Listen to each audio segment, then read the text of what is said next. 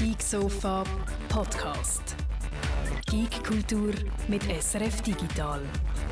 Herzlich willkommen auf dem Geek Sofa 222. Mein Name ist Martina Gassner und wir haben heute nur das Beste für euch.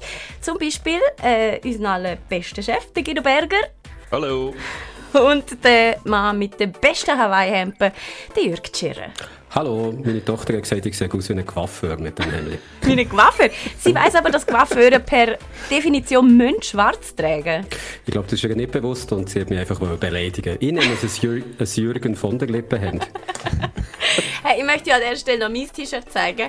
Yeah! Oh. Es geht der Zürcher Zoo hat neue Merchandise und ich bin also hyped as fuck. Die machen jetzt die Indianer-T-Shirt nach, weißt mit dem heulenden Wolf und so. ich habe sie gesehen. Und ich bin ja schon lange Fan von denen. Und der Zürich Zoo treibt es ein bisschen auf die Spitze, aber ich, ich finde es geil. Ich habe für meine beiden Kinder eins kaufen und es hat leider nicht von einem Tiger in beiden Grössen gehabt, sonst äh, hätte ich jetzt auch zwei von diesen Shirts daheim. Mm, mm, mm, sehr gut. okay, soviel zu dem, was wir sonst noch alles Grossartiges für euch in dieser Sendung parat haben. Äh, möchte ich euch schnell erzählen. Wir haben zum Beispiel die besten Spiele von der Gegenwart, äh, Ratchet Clank, Guido, dir hat es recht gut gefallen am Montag, mhm. oder? Mhm. Wir haben äh, die besten Spiele von der Vergangenheit. Manifold Garden, das haben wir noch nicht besprochen, aber ist richtig, richtig cool. Äh, das haben, wir, haben wahrscheinlich viele von uns verpasst. Also für mich ist das kann man, glaube als Geheimtipp werten. Müssen wir aber noch darüber reden. Und natürlich die besten Spiele der Zukunft. E3 war über das Wochenende. Da gibt es einiges Neues. Ähm, reden wir darüber. Genauso wie Loki, wo neu auf Disney Plus läuft und euch zwei, glaube sehr gut gefällt. Genauso wie im ganzen Internet. Also heute gibt es einen Haufen, Haufen, Haufen gute Sachen. Wir starten aber mit den News und die sind gewohntermaßen eher nicht so gut, oder? Ich würde sagen, wir fangen gerade mal an mit EA. Die haben nämlich eine harte Woche gehabt, würde ich sagen. Die sind gehackt worden. Und zwar so richtig, oder, Guido? Ähm, das scheint jetzt einfach dazuzugehören bei, bei Firmen, die Games herstellen. Oder wir haben ja den Cyberpunk-Hack, äh, also dort es Ransomware, gewesen, dort haben wir schon ein paar Mal drüber geschwätzt. Ähm, EA ist jetzt ebenfalls gehackt worden, denen ist der Source-Code von FIFA 21 und der Frostbite Engine, also ein paar hundert Giga, äh, ist abgezügelt worden, also be behauptet Hacker, die den jetzt möchten verkaufen. Ähm, das ist ja nicht die zuverlässigste Quelle, sagen wir jetzt mal, aber das ist das, was dort passiert ist. Und vorher ist zum Beispiel Capcom einmal angegriffen worden, jetzt sind, glaube ich, Kundendaten abzügelt worden. Also es gehört jetzt einfach so dazu, dass man ab und zu auch Computer-Game-Hersteller mhm. äh, angreift und die versucht, ähm, entweder zum Zahlen von einem Lösegeld oder sonst irgendwie, oder Kundendaten weiterverkaufen.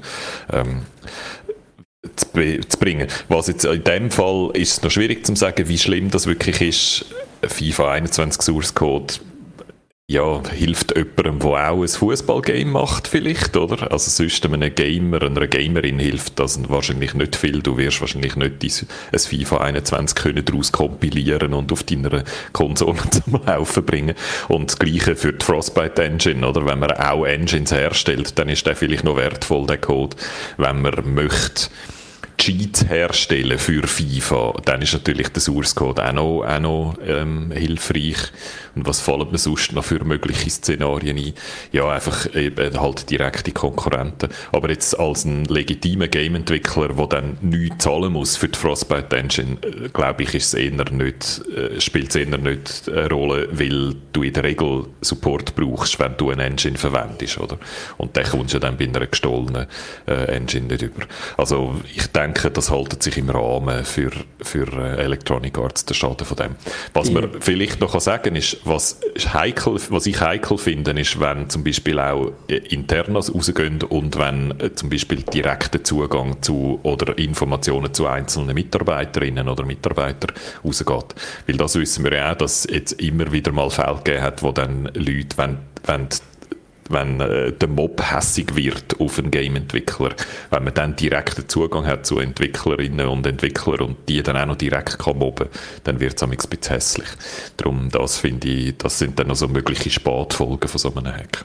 Da jetzt aber in dem EA-Fall scheint es sind keine Kundendaten und auch keine Entwickler ähm, intern als betroffen, seit Electronic Arts. Ich erwarte ja, dass in ein paar Wochen jetzt eine Masse von so Android-Games kommt, die sehr ähnlich sind wie FIFA 21 und irgendwie UEFA 21 heisst. Oder, so oder FUFA 21. Oder FUFA 21. FUFA 21, sehr schön.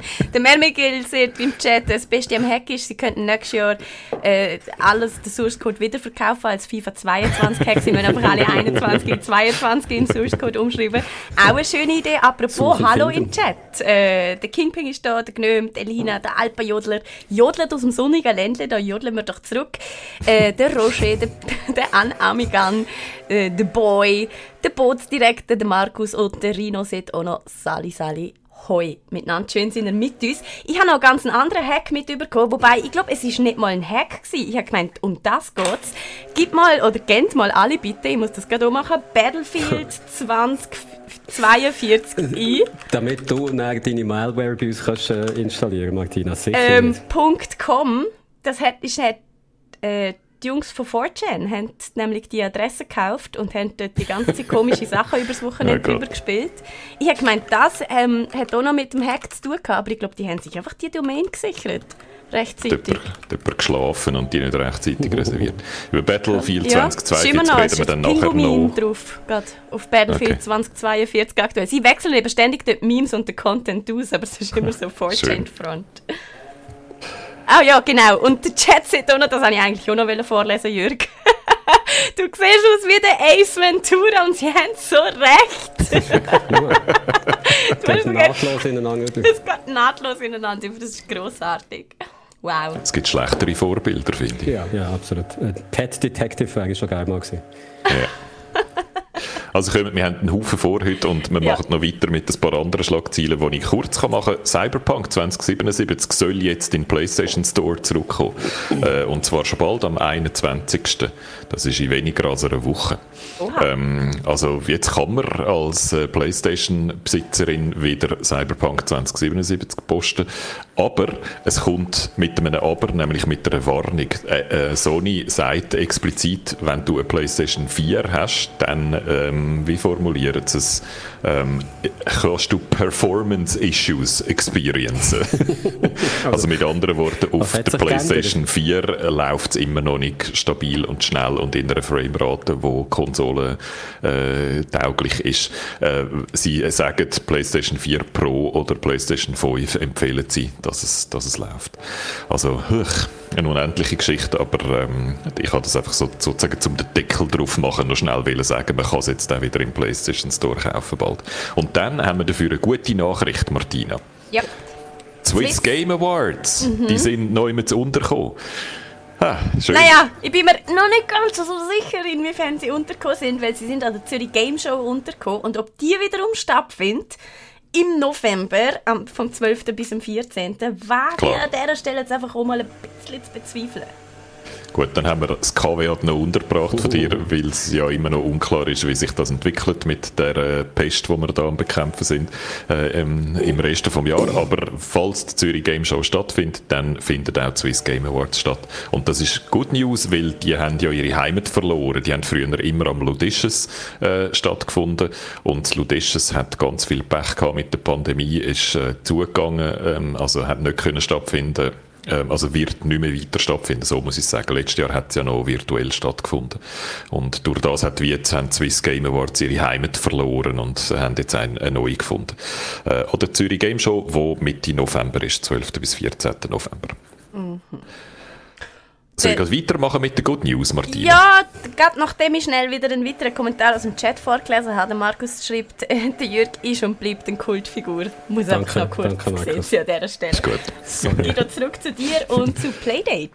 Etwas, wo ich gehypt bin. Ich weiß nicht, ob... Äh, ich glaube, ich habe schon mal von der Playdate geschwätzt, da im, ähm, äh, auf dem Geeksofa, aber ähm, ihr habt es wahrscheinlich wieder vergessen. Ich glaube, das ist so ein Insider-Tipp. Ich weiß es noch, das ist das Ding mit der Kurbel, oder? Genau. Es ist eine kleine Handheld-Konsole mit einem Schwarz-Weiß-Bildschirm ohne Hintergrundbeleuchtung, also so wie ein Kindle eigentlich, aber äh, in einer, glaube eine Auflösung von 240 auf 100 irgendetwas, also wirklich ganz klein und ganz pixelt, aber dafür schön scharf. Und eine Kurbel, also hat natürlich einen Knopf und ein Steuerkreuz oder so. Zwei Knöpfe, glaube A und B und ein Steuerkreuz, wie man es so von früher her kennt. Und als neues Bedienelement eben eine Kurbel, die kann man so auf der Seite rausklappen und dann so kurbeln und zum Beispiel Deckel aufmachen oder zumachen oder Zeug führen oder zurückspulen. Also so eine, ein, ein cooles neues Bedienelement. Und die Playdate, die ist von denen, die Firewatch gemacht haben. Ähm, ich habe gerade vergessen, wie denen Panic, Panic heissen die, genau. Äh, die haben äh, Firewatch gemacht und haben dann noch so andere äh, Games rausgegeben und die haben jetzt beschlossen, äh, Konsolen rauszugeben. Und ähm, was ich sehr interessant finde, ist, also die, die kommt jetzt. Also man hat jetzt eigentlich lange nichts mehr gehört, weil die ja in der Pandemie haben müssen ein Stückchen Hardware entwickeln, was nicht ganz leicht war, aber es wird jetzt äh, losgehen mit den Vorbestellungen im nächsten Monat. Das ist so. Also es ist jetzt schneller konkreter geworden, als ich befürchtet habe. Ich habe gedacht, das schiebt sich auch noch so in den Rest vom äh, 21 hinter. Ähm, was ich sehr interessant finde, Martina, ist, die machen äh, Seasons und geben Games raus mit der Konsole. Die laden einfach per Wi-Fi ab und dann kommen in der ersten Season einfach 24 Games auf die Konsole und du hast dann nachher. Die sind im Kaufpreis von der Konsole inbegriffen. Und ähm, die kommen dann so im Wochenrhythmus was ich eine richtig coole Idee finde, da kommst du so jede Woche so ein kleines neues Game über, wo dann alle können ausprobieren und spielen und dann nächste Woche kommt das nächste. Und du kannst es glaube ich auch nachher noch spielen, du hast die dann für immer, sie sagen, sagen es, ähm, aber das, das habe ich noch nicht 100% verstanden, aber äh, es, es kommt einfach so die ganze Zeit ein bisschen etwas Neues, so broadcastet, oder? Es ist nicht wie du wählst es aus, sondern die kommen einfach. Und dort hat es ähm, recht coole Game-Entwickler drin, der Lux Pope entwickelt etwas, der Keita Takahashi Takashi, der, den ich da immer wieder pushe mit seinem Watam und Nobi Nobi Boy und so. Also so crazy experimentelles Zeugs wird das, das wahrscheinlich. Cool. Also es ist nicht nur die Leute, die Firewatch machen, die die Spiele machen, sondern sie machen Nein. vor allem Hardware. Sie haben eigentlich wie so eine Wunschliste gemacht von den coolen Indie-Designern, cool. die crazy Zeugs machen und die haben alle irgendwie, also der, der Lucas Pope zum Beispiel, der, der hat in einem Trailer einfach so ein Experiment zeigt und er, er sagt wie selber, er kommt selber gar noch nicht raus, was das Game dann mal soll sein. Also von dem her, die machen zum Teil wirklich auch richtig abgefahrenes Zeug. Es ist fast so ein bisschen Game Jam-mässig oder so kleine, crazy Ideen, die nicht lang und gross sind, sondern wo du einfach ein bisschen damit rumspielst und ein bisschen rumkürbelst und so und dann nächste Woche etwas anderes spielst. Also ich finde es ein total geiles Konzept. Ich finde es eben super, weil als ich zuerst mal davon gehört habe, ich dachte, ja, die machen nur Retro-Games, also schon wieder irgendein kleines Gerät für 150 Stutz, das dann Nintendo Nintendo-Game von vor 20 Jahren drauf kannst spielen genau. oder nach 5 Minuten verleidet. Aber hier sind es nur neue Games, die kommen, oder? Alles neue Games, ja. Zack Gage macht das Game. Also es sind wirklich also die Leute, die jetzt zum Teil auf den Handys, auf den Smartphones experimentelles Zeugs gemacht haben, die haben sich jetzt wie gestürzt auf die, auf die äh, kleine Konsole, um mit dem Kürbel irgendetwas crazy um zu experimentieren. Also ich bin recht hyped, ich freue mich auf die. Die ist cheap und das wird nicht deine Haupt-Game-Konsole, natürlich nicht, oder? Es wird einfach so etwas, was du im Hosensack hast, und ab und zu mal ein bisschen Zeit verdoppelst damit. Aber das finde ich ist für diesen Preis auch irgendwie genau die richtige, die richtige Ausrichtung. Übrigens, falls es wahnsinnig laut ist im Hintergrund, yep. dann entschuldigen ich mich, da liefern sich, glaube ich, zwei Leute mit einem Laubbläser ein Duell von mir. ja, ja. So, Laubbläser-Jousting. Laubbläser-Jousting und einer mit einer Motorsage probiert es auseinanderzubringen. So, so tönt es etwa. Und ich habe das Fenster ja. schon zu, also ich kann nicht mehr machen, außer ich kann das Wasser rausschütten. Um okay. die, ich kann noch ein bisschen mehr machen. Ich hatte die vorher einfach gemutet und äh, tue die einfach immer rechtzeitig entmuten, wenn du das probierst zu sagen mal schauen, wie weit das sie in ihrem Kampf, aber ich glaube, das wird auch nicht nützen. Schau mal, ob alle noch, wenn, sich, wenn der mit der Kettensäge am einen mit dem Laubbläser einen Arm abhackt, könnte das Problem bald gelöst sein. Geh mal schauen. Ist gut, ich, ich tue so ein Ding anführen, dass sie das machen. okay, somit äh, wären wir aber mit in der E3, wo du, Jürg, wahrscheinlich gerne nicht mitbekommen hast, oder? Ich habe einfach mitbekommen, dass sie war. Weißt du was, dann kannst du da bei uns jetzt zuschauen. Wir zeigen nämlich alle Trailer hier auf YouTube, also auch für die im Podcast. Wenn ihr wollt, mehr sehen zu dem, was wir jetzt hier sagen, dann könnt ihr schnell über auf YouTube. Jürg kann dort oben äh, immer mitschauen und äh, vielleicht sagen, was er findet, was cool aussieht und was nicht.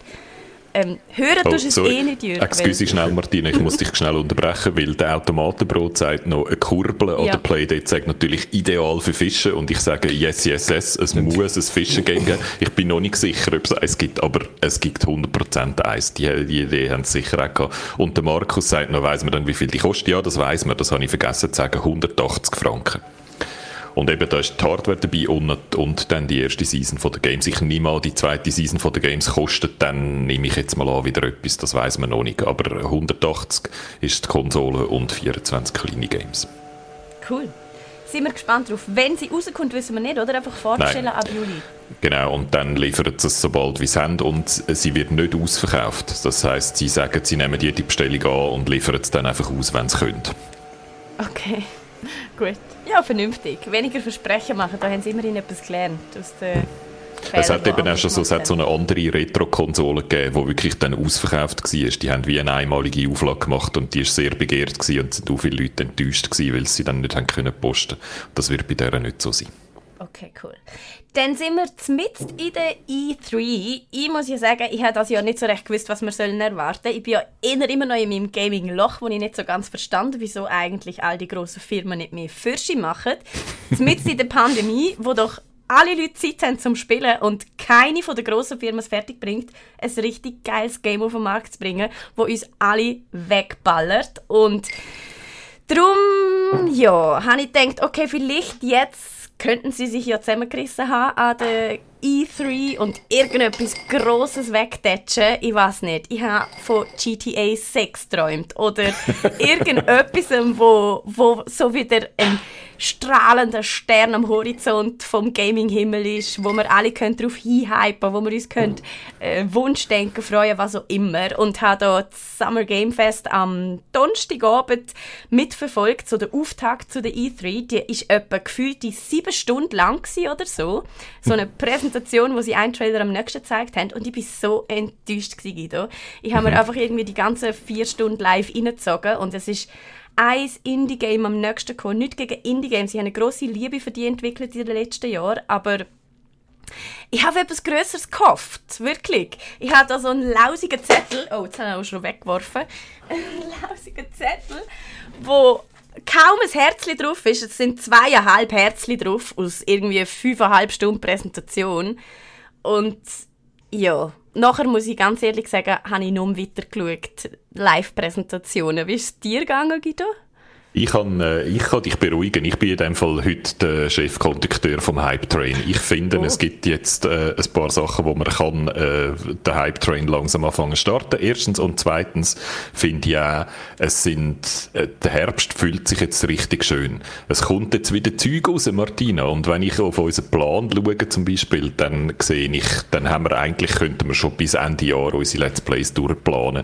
Vorausgesetzt, all die Release-Termine werden dann eingehalten. Aber es sind richtig richtig viele Release-Termine gekommen. Mehr als ich gedacht habe, muss ich sagen. Ich habe gedacht, die Dürre, die wir im Moment gerade haben, bleibt noch ein bisschen bestehen bis Ende Jahr. Aber das ist nicht so. Es geht jetzt richtig los. Wir haben für ganz viele Games Release-Dates. Ich habe wenig von den Live-Shows live geschaut. Ich habe mehr eigentlich zusammengerasert nachher und habe eigentlich alle News gesammelt äh, für euch und für dich, Martina. Darum könnte ich würde ich vorschlagen, dass ich jetzt einfach mal im Schnellzug durchgegangen und dass man dann noch so ein paar Sachen rauspickt, wo man ein bisschen ausführlicher darüber schwätzen kann. Passt das für dich so? Das passt für mich so. Das heißt, wir starten einfach mit fälligen Games, die bald können. Ja, genau. Und mhm. da finde ich, ist so ähm, das ist natürlich Rainbow Six Extraction, Battlefield 2024, äh, Just Dance, Forza Horizon, Psychonauts, Riders Republic, Diablo 2. Die haben alle jetzt, ähm, die haben alle jetzt Release Dates, die kommen raus und äh, die meisten von denen noch in diesem Jahr. Ähm, einer von den grossen Titeln, wo es jetzt schon ein Release-Date gibt, ist Elden Ring.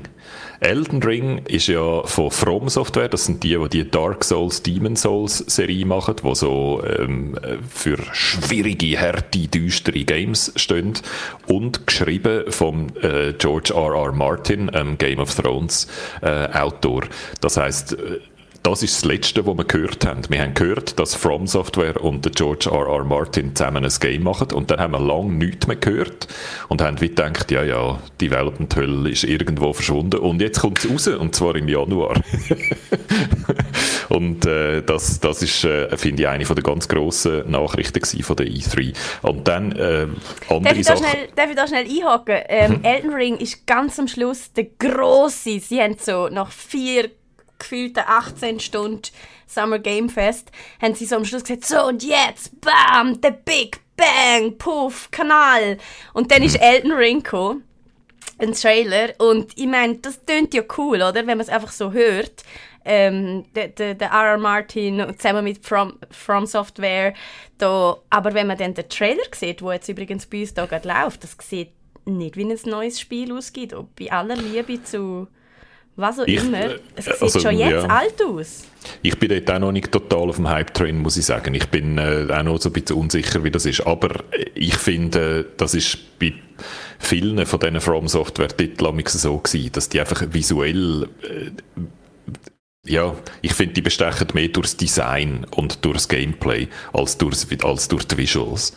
Und äh, da ist das hoffentlich auch so. Ich kann aber ein Feature sagen, wo mich sehr, äh, sehr ähm, hypt. Und zwar Summon the Spirits of Deceased Enemies.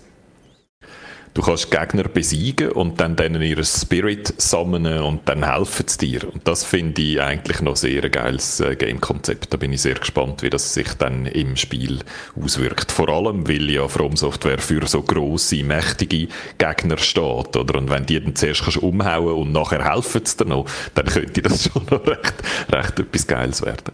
Aber ja, klar, jetzt, das, wir sind immer noch in einem sehr frühen Stadium. Man hat immer noch sehr wenig gesehen, wie das Game sich dann wirklich anfühlt zum Spielen. Ähm, aber das wird jetzt im Laufe vom Jahr dann alles kommen. Und im Januar, wenn es fertig sein und das rauskommen. Mhm. Ähm, was mich dort auch noch hypt von diesen Sachen, wo wir jetzt ein Datum haben, ist Battlefield 2042. Das ist das nächste Battlefield. Es hat, man hat immer von Battlefield 6 geredet, aber das heißt jetzt Battlefield 2042 ist nicht mehr in der Vergangenheit, also im Ersten, Zweiten Weltkrieg oder in der Gegenwart, sondern in der Zukunft. Und was dort interessant ist, kein Battle Royale. 128 Spieler auf einer Map, aber nicht in einem Battle Royale Modus, sondern eher so in einem klassischen mit ganz viel Vehikel und ganz viel ähm, riesigen Maps und so, also eher so klassisch Battlefield. So wie ich es wahrnehme, ist die Battlefield Community hyped bis am Bach runter. Außerhalb von der Battlefield Community bin ich nicht sicher. Weil dort hat eigentlich Call of Duty mit Warzone äh, einfach und Call of Duty Mobile so dermaßen zwei riesen Hits angelegt, dass eigentlich die Frage, welches von diesen zwei Battlefield oder Call of Duty ist größer, ist im Moment völlig klar beantwortbar, oder? Es ist Call of Duty. Und Battlefield hat mit dem letzten eigentlich eher ein bisschen cheesy gelangt. Das ist zwar ein cooles Game gewesen, aber es ist so verstückelt rausgekommen und, und ähm, hat es mit äh, Battle Royale versichert. Also, ist, äh, hat viel gut zu machen, würde ich sagen. Und der Gameplay-Trailer sieht exciting aus, finde ich. Ich finde es auch cool, dass jetzt nicht einfach auch nochmal ein Battle Royale kommt, sondern dass die wieder etwas Neues probieren. Und 128 Spieler, die alle irgendwie mit Gefährt umeinander fräsen auf riesigen Maps und es ein Puff und Chaos gibt, so Sandbox-mäßig, das finde ich eigentlich schon noch aufregend. Mhm. Ähm, und Kommt es nur mir so vor, Guido, oder sieht es aus wie Call of Duty? Ähm, das kommt, glaube ich, nur dir so vor. Äh, äh, doch, es hat so mal noch in der Szene ein bisschen Gerüchte gegeben, weil ein, Call of, ein ehemaliger Call of Duty Manager ins Team gewechselt hat und alle Angst bekommen, dass das neue Battlefield wie Call of Duty also wird. das sieht aus wie Call Aber, of Duty Warzone, alles zusammen, die Gebäude und so, das hat es doch in Battlefield nie so gegeben. Ähm, Mir erinnert es stark an, also ich habe das Gefühl, da orientiert sich jemand am Konkurrent. Vielleicht, ja. Wir sehen es dann, wir sehen es dann. Aber das ist, ähm, da bin ich, bin ich gespannt drauf und das kommt auch schon, das kommt noch dieses Jahr raus.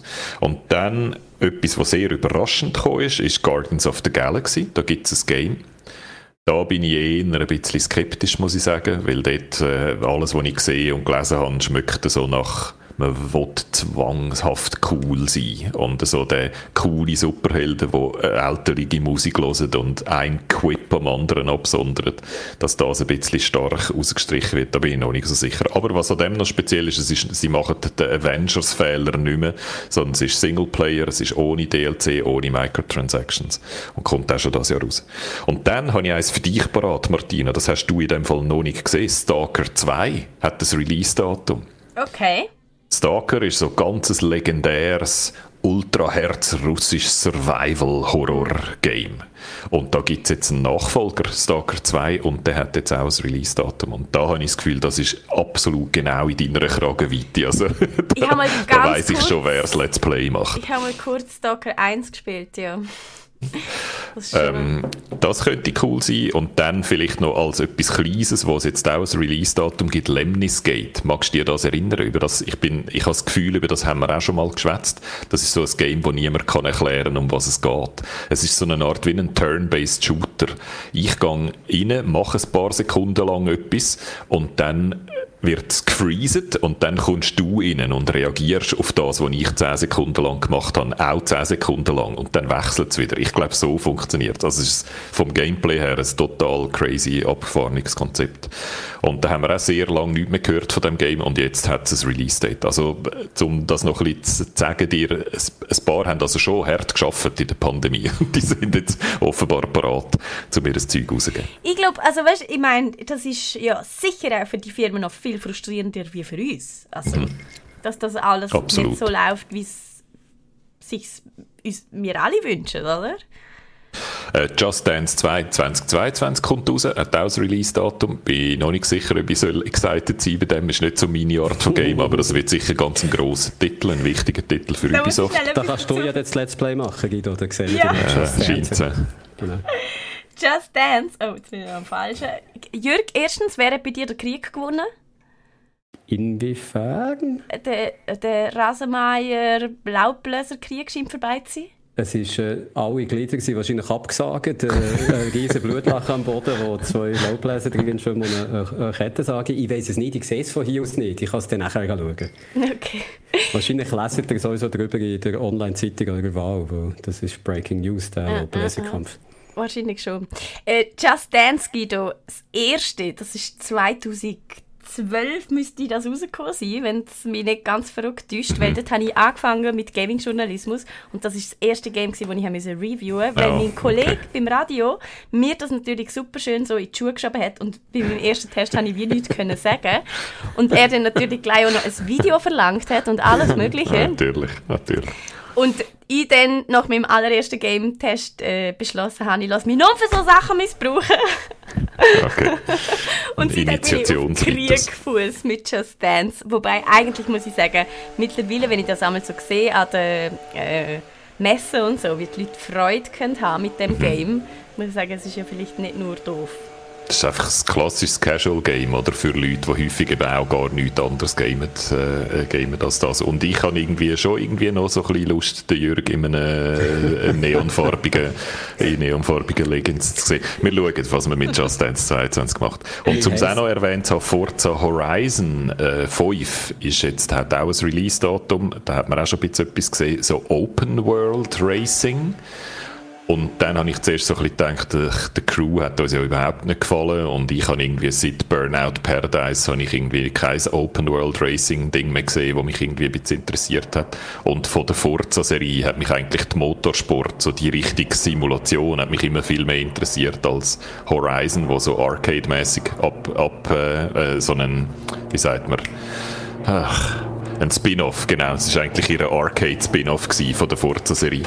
Ähm, ja, da haben sie jetzt aber, sind sie in Mexiko und im Dschungel und am Strand und so und es sieht sehr crazy aus im Sinn von, in den Gameplay-Trailer, wo man gesehen hat, sind immer 27 Autos auf dem Bildschirm gewesen, wo alle völlig in andere Richtungen gefahren sind und ich bin überhaupt nicht rausgekommen, was passiert. Und das Wirren hat mir eigentlich noch gefallen. Vielleicht ist das noch besser, als ich jetzt im Moment das Gefühl habe, Forza Horizon. Wenn du schon Open World sagst. Ich habe gesehen, es hat einen neuen Trailer gegeben für äh, Breath of the Wild Nachfolger, glaube ich. Weiss man da schon irgendetwas, wenn das, das rauskommt? Jetzt kommt der Jürgen und tut da einfach so drin rein. Das, das kommt, natürlich reden wir noch über Zelda, geduld dich noch ein bisschen. Das ist das Einzige, was mich interessiert hat, darum bin ich, das ist schon das Einzige, was ich kenne, ehrlich gesagt. Aber der, der, der Jürgen hat schon recht, wir sollten vielleicht eher auf Favoriten fokussieren, weil, also ja... Ähm, wir sind mit den Release-Daten sind wir durch. Ähm, äh, ich kann noch sagen, was für neue Bands, äh, Games angekündigt worden Band. sind. Bands. Ich weiß nicht, wo das jetzt gerade herkommt. Äh, wir kommen natürlich gerade auf äh, Zelda, aber ähm, dort hat mich äh, ich weiß nicht, hat dich Mario und Rabbit Sparks of Hope, hat dich das angemacht, Martine? Hey, es ist lustig, weil ich habe ähm, das Summer Playfest bei der bei den Rocket Beans geschaut. Ich habe das jetzt neu auf dem Fernsehen und ich schaue es ab und zu, weil die bringen ja 24 Stunden Gaming-Content und ich switch dort immer durch. Und sie haben das noch kurz vorbesprochen und dann hat der eine gesagt, oh, er wünscht sich Raving Rabbits zurück. Die sind doch immer so witzig und so. Hm. Und ich habe so gedacht, ach, die fucking Raving Rabbits. wenn, wenn Nintendo mit denen wieder hinterführen kommt, echt, die will doch wirklich kein Mensch auf dieser Welt je mehr sehen. Ich finde die irgendwie einfach ich weiß nicht. Ich, der, der Humor geht an mir vorbei, falls das soll witzig sein ich weiß genau, was du meinst und mir geht es genauso. Es ist für mich einfach so Franzosenhumor. Ich weiß, es ist ein bisschen ein Klischee, aber es ist Franzosenhumor für mich. Es ist ja ein Ubisoft, es ist ein Ubisoft-Game. Aber ähm, Mario Rabbits ist so ein komisches äh, äh Kooperationsding gewesen, ein Game von Ubisoft, das Turn-based Strategie-Game mit einfach noch der Mario-Lizenz dazu. Und das haben, glaube ich, noch viele Leute gern gehabt. Es ist so hm. Babys First XCOM, oder? Es ist so ein bisschen, ein bisschen ja, das. Ist da, nicht, da gibt es jetzt einen Nachfolger. Das Spiel ist nachher nicht schlecht gewesen. Und, und mir ist, ähm, sind Rabbits mit Mario zusammen, eben als XCOM-Klon, einiges lieber als äh, Draving Rabbits, die früher genau. ja, einfach nur für Chaos gesorgt haben und so blöde Minigames sind.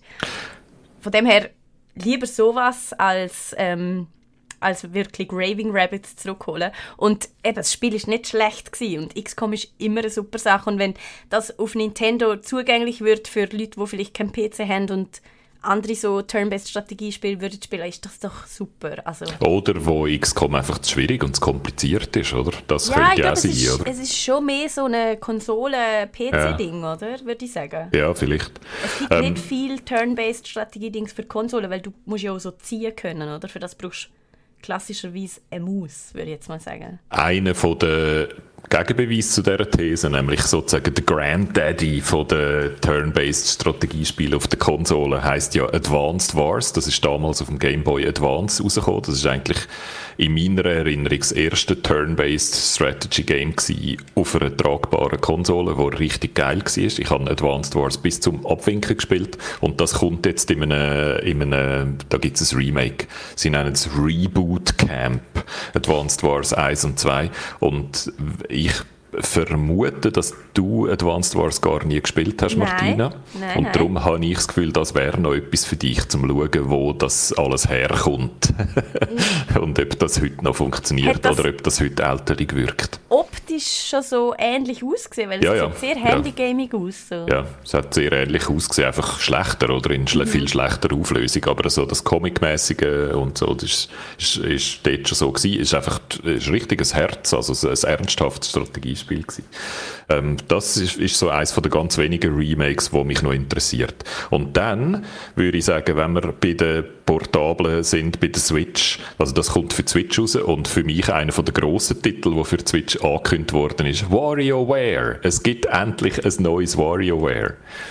Oh Gott, Guido. Die sind, das sieht schlimmer aus, wie Draving Rabbits je sind. WarioWare ist, hast du in dem Fall auch noch nie Nein. eins gespielt? Weil es ist schon sehr lang her. Ich weiß nicht, auf welcher Konsole das letzte rausgekommen ist. Ich nehme auf der Wii. Noch nicht mal die Wii U. Also das ist ein paar, äh, ja, zehn Jahre oder so her. Easy. Und das sind Minigames ist falsch, das sind Mikrogames. Also ein Minigame geht damit so zwei, drei Sekunden und dann ist es vorbei. Und eins ist wahnsinniger als das andere. Das ist einfach so der absolute japanische Wahnsinn, wo man sich vorstellen kann, mit noch mehr Wahnsinn oben drauf packt. So sind die Minigames und darum ist es so lässig. Und es ist wirklich so ein klassisches Couch-Coop-Game, wo einfach die Leute zusammen vor vor einem Fernseher sitzen und sich kaputt lachen, weil die ganze Zeit absoluter Wahnsinn auf dem Bildschirm passiert. Also es ist ein klassisches Partygame, oder? Und von dem her etwas, wo auch sehr viele Leute, glaube ich, so gute Erinnerungen daran haben von früher und darum alle sich fragen, warum zur alles, äh, alles in der Welt hat es das noch nicht gegeben auf der Switch. Ähm, und jetzt kommt es. Finde okay. ich, ist, ist für mich einer der Stars von der Show. Da freue ich mich wirklich drauf, okay, dass es endlich ein neues WarioWare gibt. Ich verstehe. Ich weiß nicht. Ich meine, in einer lustigen Runde ist das ja schon mal lustig so für einen Abend. Aber als hm. richtiges Videospiel kann das nicht ernst nehmen, Guido. Du weißt genau, genau, um was es geht. Also komm, dann haben wir noch ein richtiges Videospiel für dich. Okay. Und zwar Redfall. Redfall. Ja, Redfall, das sieht gut aus. Würde ich auch sagen, ist, äh, höre ich viel so Hype drumherum, ähm, weil es eigentlich Left 4 Dead mit Vampir, oder? Ein Vierer-Team, also Coop gegen Horden von Vampir. Ich glaube, so kann man es beschreiben. Und dann hat es wahrscheinlich nicht, dann hat's wahrscheinlich so die normalen Wald- und Wiesenvampire, die ein bisschen gefährlich sind, und dann hat es irgendwelche grossen Riesenvampire mit extremen Fähigkeiten.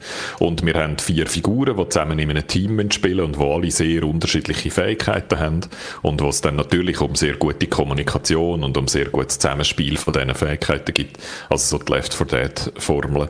Es kommt von, ähm, äh, äh, äh wie heisst es? Ach, ich muss schnell nachschauen. Bethesda, Guido. Nein, nein, nein, das ist nur der Publisher. Hm. Das Studio ist wichtiger. Warte schnell. Arcane, ähm, Arcane, Austin. Austin. genau. Ja, du hast richtig. Arcane Austin. Arcane sind ja die, wo ähm, ähm, jetzt empfiehlt mir gerade alles. die, die jetzt an Deathloop sind, das ist auch Arcane. Und ah. die haben vorher das andere gemacht, was so super war. Am Googlen. Das ist aber eben nicht Arcane Austin gewesen, das ist ein anderes Studio von Arcane und Arcane Austin hat vorher Prey gemacht. Und Prey ist so ein asymmetrischer äh, Coop, äh, wäre ein kompetitiv Ding gewesen, vier Jäger versus ein Monster, wo viel zu wenig, also einfach das hätte noch ein bisschen mehr Zeit gebraucht und ein bisschen weniger Microtransaction-Hölle und dann wäre das möglicherweise ein richtig geiles Game geworden. Ähm, bin ich immer ein bisschen enttäuscht gewesen, dass das so schlecht äh, weggekommen ist und darum finde ich es super, dass Arcane Austin das nochmal probiert. Haben die Prey, Dishonored und alles gemacht im Fall? Voilà, Dishonored. Das ah. ist aber eben, glaube ich, nicht Austin, Arcane Austin gewesen, das ist das andere Arcane. Die gehören zusammen. Okay. Aber ja, die Arcane sind die, die Dishonored und Prey gemacht haben. Äh, das finde ich, da kann man eigentlich auch noch gehypt sein drauf. Und ja, das sieht, das sieht wirklich gut aus, muss man sagen. Aber das ist eben auch, das hat mich ähm, auch am Summer Game Fest ein bisschen genervt. Wir haben so viele Cinematic Trailers gesehen, die einfach nichts sagen. Und bei mhm. Redfall hm. ist es ja hm. sehr ähnlich. Das ist alles hm. ein Render-Clip. Also, ja. no one knows. Da, der Hype ist wieder mal auf, auf, auf heißen Träumen aufgebaut. Ähm, ich habe noch mal etwas, was dich könnte interessieren. A Plague Tale gibt, kommt ein Nachfolger über. A Plague Tale Requiem. Genau. Ja. Hat man, glaube ich, auch noch fast nichts gesehen, aber trotzdem, dass es dort einen Nachfolger gibt von dem Überraschungshit von Asobo, finde ich erstens überraschend und zweitens, dass die jetzt Zeit haben, weil die sind ja eigentlich am Flugsimulator dran, haben dort garantiert einen Haufen Zeit, aber offenbar haben dort noch ein paar im Studio auch Zeit für andere Sachen und die sind jetzt da Plague Tale, A Plague's Tale Requiem dran.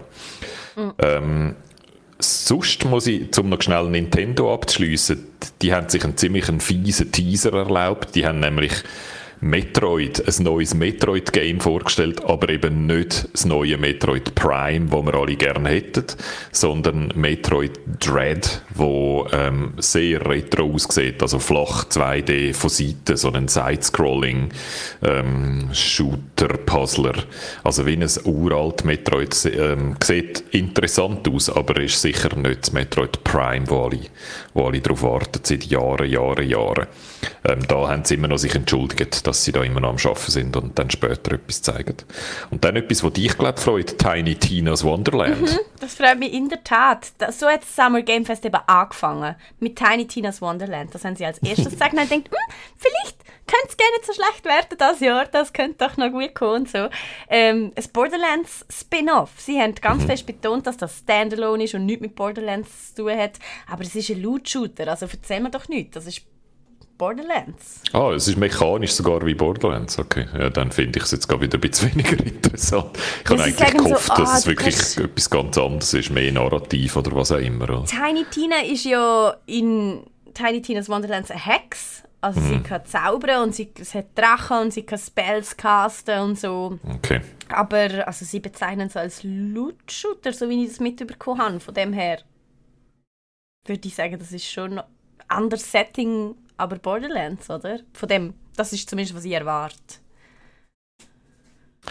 Das Mika übrigens sagt mir gerade, dass ich das falsche Game meine. Ich meine Evolved. Das kann sehr gut sein. Ich muss gerade schnell schauen. Dort, wo ich vorher von Prey geredet habe, habe ich das verwechselt mit Evolved.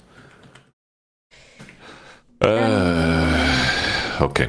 Ähm, ich tue das schnell im Hintergrund googeln, während ich weiterschwätze, weil es sind noch ein paar andere rausgekommen, wo alle, äh, ähm, ein Schweizer Game, und zwar Far. Far Lone Sales kommt auch ein Nachfolger über. Und zwar heißt es Far Changing Tides. Wir sind nicht am Boden in einer Boot-Traktor-ähnlichen Loki, sondern wir sind jetzt tatsächlich in einem Boot im Wasser. Das weiß man, sonst weiß man noch nicht viel. Mhm. Das ist schön, ähm, vor allem weil der Trailer startet so «From the award-winning creators» und es ist einfach so der Don Schmocker, so ist genau. Und ich finde es recht cool. Es ist super, dass sie dort äh, weitermachen und äh, es gibt wahrscheinlich schon noch ein Geschichtchen zu erzählen, nicht mehr in dieser, in dieser Welt. Ich bin sehr gespannt. Man hat so von der Mechanik her sieht es immer noch so aus, wenn man von links, langsam von links nach rechts geht. Darum, äh, das hat mir sehr gut gefallen im ersten Game im Far Lone Sales und mal schauen, wie das dann im zweiten ist. Und dann ähm, sind noch Sachen angekündigt worden, wo ich nicht so sicher bin, ob irgendjemand auf das gewartet hat. Es gibt ein Avatar-Game. Ja, Guido, ich habe gedacht, wenn jemand darauf gewartet hat, dann du, wo schon Wieso? seit Jahren uns allen erzählt, dass das der Game-Film schlechthin ist. Genau, der Film ist wie ein Game und jetzt hat das irgendjemand gemerkt und gefunden, dann können wir ja eigentlich ein Game machen und es heisst Avatar Frontiers of Pandora, wo also mehr 0815 kannst du also wirklich nicht mehr machen als Titel und wir haben glaube ich auch schon ein Release-Date, wenn mich nicht alles täuscht, also nein, wir haben noch kein Release-Date. Es soll, äh, man weiß nicht, wann es rauskommt. Es ist, äh, das Einzige, was mich an dem interessiert, ist, dass es von Massive ist. Massive sind ja die, die zum Beispiel auch die Division und so machen. Also das ist eigentlich schon noch ein cooles Studio. Ähm, darum, vielleicht ist das interessant. Aber die Chance, dass das so ein äh, ähm, Anthem-mäßiges Loot-Shooter-Dings im Avatar-Universum ist, ist also schon noch sehr, sehr gross. Nur schnell als Hintergrund. Äh, neue Avatar-Teile sind im Moment am Entstehen. Avatar 2, 3, 4 und 5. Also Was? Avatar 1, 2, 3, 4, 5 wird es irgendwann geben. Äh, Avatar 2 soll schon nächstes Jahr ins Kino kommen und dann alle zwei Jahre neu. Also im 28. sehen wir den Avatar 5 und äh, dann ist klar, dass das wahrscheinlich die beste und großartigste Filmserie von allen Zeiten ist. Gott. Nicht nur die besten Game-Filme, sondern ganz allgemein, es braucht keine anderen Filme mehr, sobald Avatar 5 endlich im Kino war. Ja, und das ist wahrscheinlich auch der Grund, warum wir ein Game äh, können spielen zu dem. Eins, weil wenn es bis 28 Filme gibt, dann hören wir bis dann noch von ein paar anderen Avatar-Games in Papyrus-Schrift wahrscheinlich. Und dann bin ich noch bei einem letzten Game, das dich gehypt hat, Two Point Campus. Oh ja! das war eins für deine Herzli, oder? Ja, genau. Eins von meinen zweieinhalb Herzli. Ähm, ist Two Point Campus und das ist auch einfach nur äh, Retro Mania kann man eigentlich sagen, weil es stimmt eben schon, ein richtig gutes Game ist Two Point Hospital nicht unbedingt, das ist einfach das gleiche Game von 1900 Schlag mich tot noch nochmal und ich weiß nicht, ich hatte die einfach gerne. Ich spiele die einfach gerne. Ich habe das so, so oft gespielt, man, ich hatte das auf der Switch ähm, und ich habe dort so gerne meinen Spielstand gelöscht und nochmal von vorne angefangen. So gerne spiele ich das. Also, ähm, darum freue ich mich natürlich auch auf Two Point Campus. Mich amüsiert das einfach, ich baue gerne so vor mir hin. Ähm, übrigens, das wollte ich euch noch sagen, eigentlich off, off camera, aber habt ihr gewusst, das, das beschäftigt mich nämlich die letzte Woche hauptsächlich, dass der Je Jeremy Clarkson eine neue Serie hat, The Farm. Er spielt jetzt Real-Life Farming Simulator. Er baut nämlich seine eigene Farm. Also tatsächlich, er kauft alle Landwirtschaftsmaschinen und farmt. Und darum spiele jetzt wieder Stardew Valley auf meinem Handy. oh Gott. immerhin bist du bei etwas Gutem gelandet, obwohl ja. der Jeremy Clarkson damit zu tun hat. Ein Mensch, den ich nicht mehr äh, kann ausstehen kann. Äh, äh, was ich noch schnell muss Weil er auf die falsche Seite einen Witz gemacht hat, Guido. Nein, weil er einfach so Arschloch ist. Okay. Ähm, so, äh, Arcane Studios hat tatsächlich Prey gemacht und du müsstest es eigentlich kennen, Martina, weil du hast das Let's Played, bin ja, ich ja, ziemlich sicher. Ja, habe ich ja gesehen, Gut. Prey. Und ich habe es total verwechselt, das Mika hat recht, äh, ich habe es mit Evolved verwechselt und die haben mit Arcane überhaupt nichts zu tun. Und Arcane hat zwei Studios, eins in Lyon, dort haben sie sich ursprünglich gegründet und das andere in Austin. So, haben wir das alles auch noch nachgeliefert. Two Point Hospital hast du Let's Played und Two Point Campus wirst du in dem Fall wahrscheinlich auch let's, let's Play. Das hat, doch, hat das nicht auch schon das Datum? Nicht? Hm, Nein, das hat, so viel ich weiß noch kein Datum. Außer ich kann es äh, übersehen. Ähm, ja, dann wären wir jetzt in dem Fall bei Zelda, oder? Ah, nein, ja, ja, doch, machen wir Zelda, wenn wir es jetzt schon angekündigt haben. Es gibt noch fast nichts, oder? Es gibt einfach ähm, zwei Informationen eigentlich. Die eine die ist äh, ein, so ein, ein Gameplay-Teaser-Trailer, wo wir viel mehr Möglichkeiten zum Fliegen sehen. Also es scheint mehr in der Luft zu sein, oben an Hyrule, nicht nur unten am Boden, wie es äh, im letzten Breath of the Wild war. Und neue so Fähigkeiten vom Link, wie sich eine Art wie Wasser, wo er kann als Wasser durch einen Felsen durch diffundieren, irgend so etwas. Also es erscheint neue Fähigkeiten überzukommen und es scheint mehr so dreidimensional und mit Flügen und so zu sein. Was alles sehr interessant ist, was man aber noch nicht im Detail daraus kommt, wie das denn wirklich funktioniert. Und die zweite wichtige Information 2022. Sie haben sich für nächstes Jahr Oha. committed. Oh. Mal schauen, ob es dann das hebt, oder? Aber Nintendo ist in der Regel eigentlich recht zuverlässig so mit, mit ihren Zahlen. Und ähm, von dem her, nächstes Jahr gibt es ein neues Breath of the Wild. Juhu! Aber es sieht nicht aus, als ob sie gross von der Erfolgsformel, muss ich ja sagen, vom letzten wären weggegangen, oder? Es ist Genau, das, das, Gleiche, das, was so aufregend war an Breath of the Wild, dass es ein Zelda war, aber völlig neu. Gleichzeitig wie frühere Zeldas, aber auch gleichzeitig etwas ganz Neues. Das ist wahrscheinlich ein bisschen weniger da. Es sieht aus wie ein Breath of the Wild 2, wo ähnlich ist, aber mit noch ein paar Features mehr. Von dem her wird es per Definition wahrscheinlich ein bisschen weniger aufregend als Breath of the Wild war. Aber wir wissen ja, bei Games ist es häufig so, dass eins schlechter ist als zwei, weil es zwei 2 dann das alles noch verbessert und mhm. ausbaut. Von dem her wird also die Chance, dass das ein sehr gutes Spiel äh, wird, ist groß. Also ich glaube, da kann man auch schon mal zünftig in Hype Train einsteigen und nächstes Jahr finde ich aufregend. Ich hätte nicht damit gerechnet, dass das nächstes Jahr schon kommt.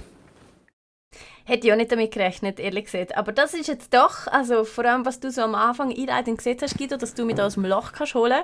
Du hast es bis jetzt nicht geschafft, aber jetzt schon, mit der letzten News. Hey, ich meine, ein neues Breath of the Wild, das ist, also gut, mehr Good News geht nicht mehr. Ja, ähm. und für nächstes Jahr, und ich habe in der Zwischenzeit noch schnell nachgeschaut, wenn Two Point Campus kommt, das kommt auch 2022, also nächstes Jahr ist safe. ähm, viele von denen, die ich jetzt gesagt habe, wir haben noch kein Datum, äh, haben zum Teil äh, so ein unbestimmtes Ende 2021 oder im 2022 äh, drin. Darum habe ich es noch nicht als, wir haben das Release-Date klassifiziert, aber wir wissen, dass die bald einmal rauskommen. Also es ist wirklich, es zieht jetzt so richtig, richtig an. Und der Marcel sagt im Chat sicher nicht Januar, sondern eher Dezember. Ich würde auch sagen, dass das wahrscheinlich eher gegen Ende Jahr rauskommt. Ähm, aber wer weiß, ähm, Nintendo macht manchmal überraschende Sachen. Wahrscheinlich tun sie es so, wie, wie sie das auch schon gemacht haben, so ähm, im März auf den Mai ankündigen. hey, ich habe noch viel bessere Idee, was Nintendo könnte machen. Ich meine, Nintendo sind ja, die haben Breath of the Wild 1 zum Release hin mitgegeben. Also die haben oh so von wegen neue Konsolen und es gibt nie gute Titel drauf. nicht so mit Nintendo, die haben richtig krasse Titel drauf. Und Switch Pro, Guido! Du hast genau gewusst, was ich jetzt sage. Ja, und ich, kann, ich komme Kopfweh über davon, wie hart ich versuche, mit meinen Augen zu rollen. Weil vor dem Nintendo Direct haben ihr ja im Chat auch wieder von der Switch Pro gelabert und ihr Wir machen das nur, weil du immer so gut mit den Augen rollst, Guido. Ja, Aber jetzt bin ich halt grad plötzlich sicher, Switch Pro plus Breath also of the gut. Wild 2, 21. März nächstes Jahr. Also gut, sie hat einfach irgendetwas behauptet und niemand wird sie zur Rechenschaft ziehen am 21. März nächstes Jahr. Doch, ihr Dann, alle werden ich weiss also, es. Wir haben jetzt in dem Fall, äh, wir sind fast durch mit den Stars of the Show. Wir haben Elden Ring haben wir schon geredet, bin ich so hyped wegen dieser Mechanik, wo man kann äh, besiegte Gegner wieder zurückholen für sich. Redfall haben wir gesagt, wo so ein bisschen Left 4 Dead mit Vampiren wird sein, wo interessant könnte sein. Zelda haben wir jetzt gerade gesagt, das nächste Breath of the Wild. WarioWare, einfach weil ich persönlich das wahrscheinlich lustig finde. Und jetzt fehlt noch eins, und zwar Starfield. Sag mal, was du von Starfield haltest, Martina. Ey, äh, das sieht man gerade noch gerne nicht. Musst, du, oh, musst, ähm... du hast Starfield nicht mitbekommen. Nein. Dein Freund, der Todd Howard oh. von Bethesda, hat also wenn jemand einen Hype-Train anführt, dann, dann er. Also die Sachen, die er gesagt hat in Interviews, das kannst du also wirklich nicht mehr übertreiben an Hype. Er redet von einem, von einem Han Solo-Simulator. Okay. Er redet von Explore the Galaxy. Ja. Und sind wir ein bisschen brennte Kinder mit dieser Versprechung? Nein, nein, nein. nein, nein. Vor allem, wenn sie Todd Howard ausspricht.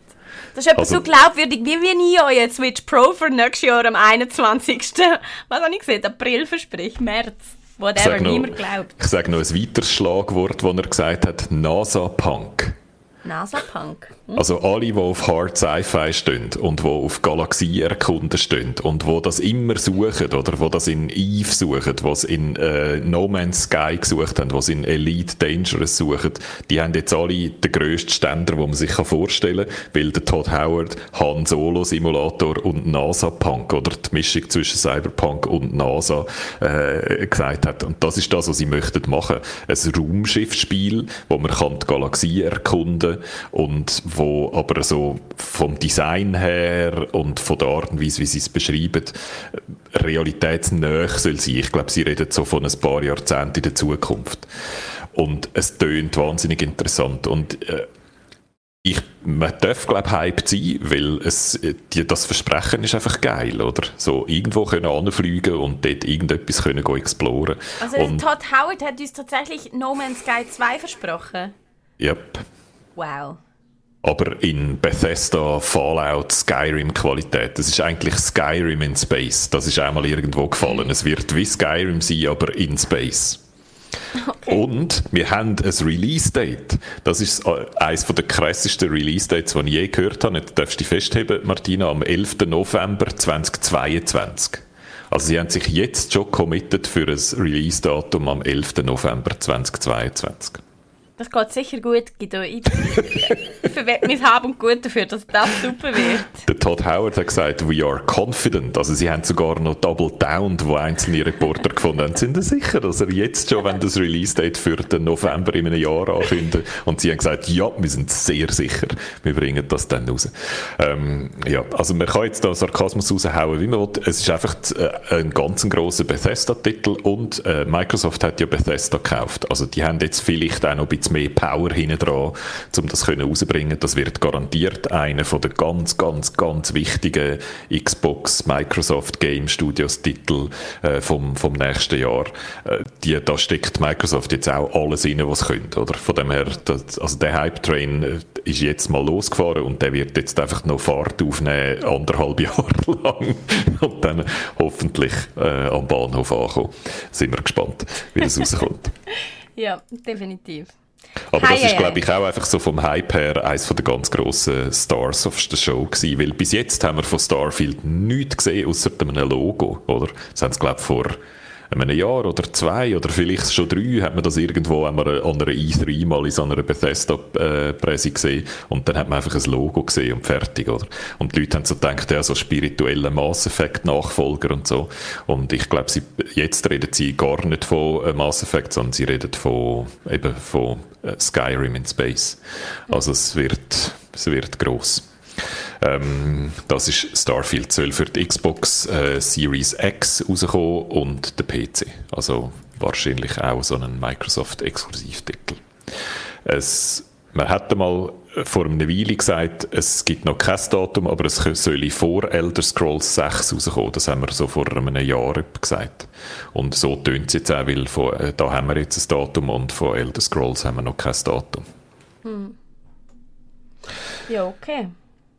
So viel oh. zur E3 würde ich sagen, oder? Elden Ring, Starfield, Redfall, Zelda, WarioWare und noch ein Haufen anderes. Ich kann da vielleicht noch schnell einen Discord-Teaser machen. Ich habe sämtliche Release-Dates äh, aktualisiert und die kommen ja so einmal in der Woche, tätscht die bei uns aufs Discord raus. Also wenn ihr euch die Release-Dates interessiert, ähm, habt ihr jetzt ein paar Tage Zeit, um mal auf den Discord-Server zu gehen, wenn ihr dort noch nicht sind und dann habt ihr dort eine schöne Liste frei Haus, wenn was rauskommt in der nächsten Zeit.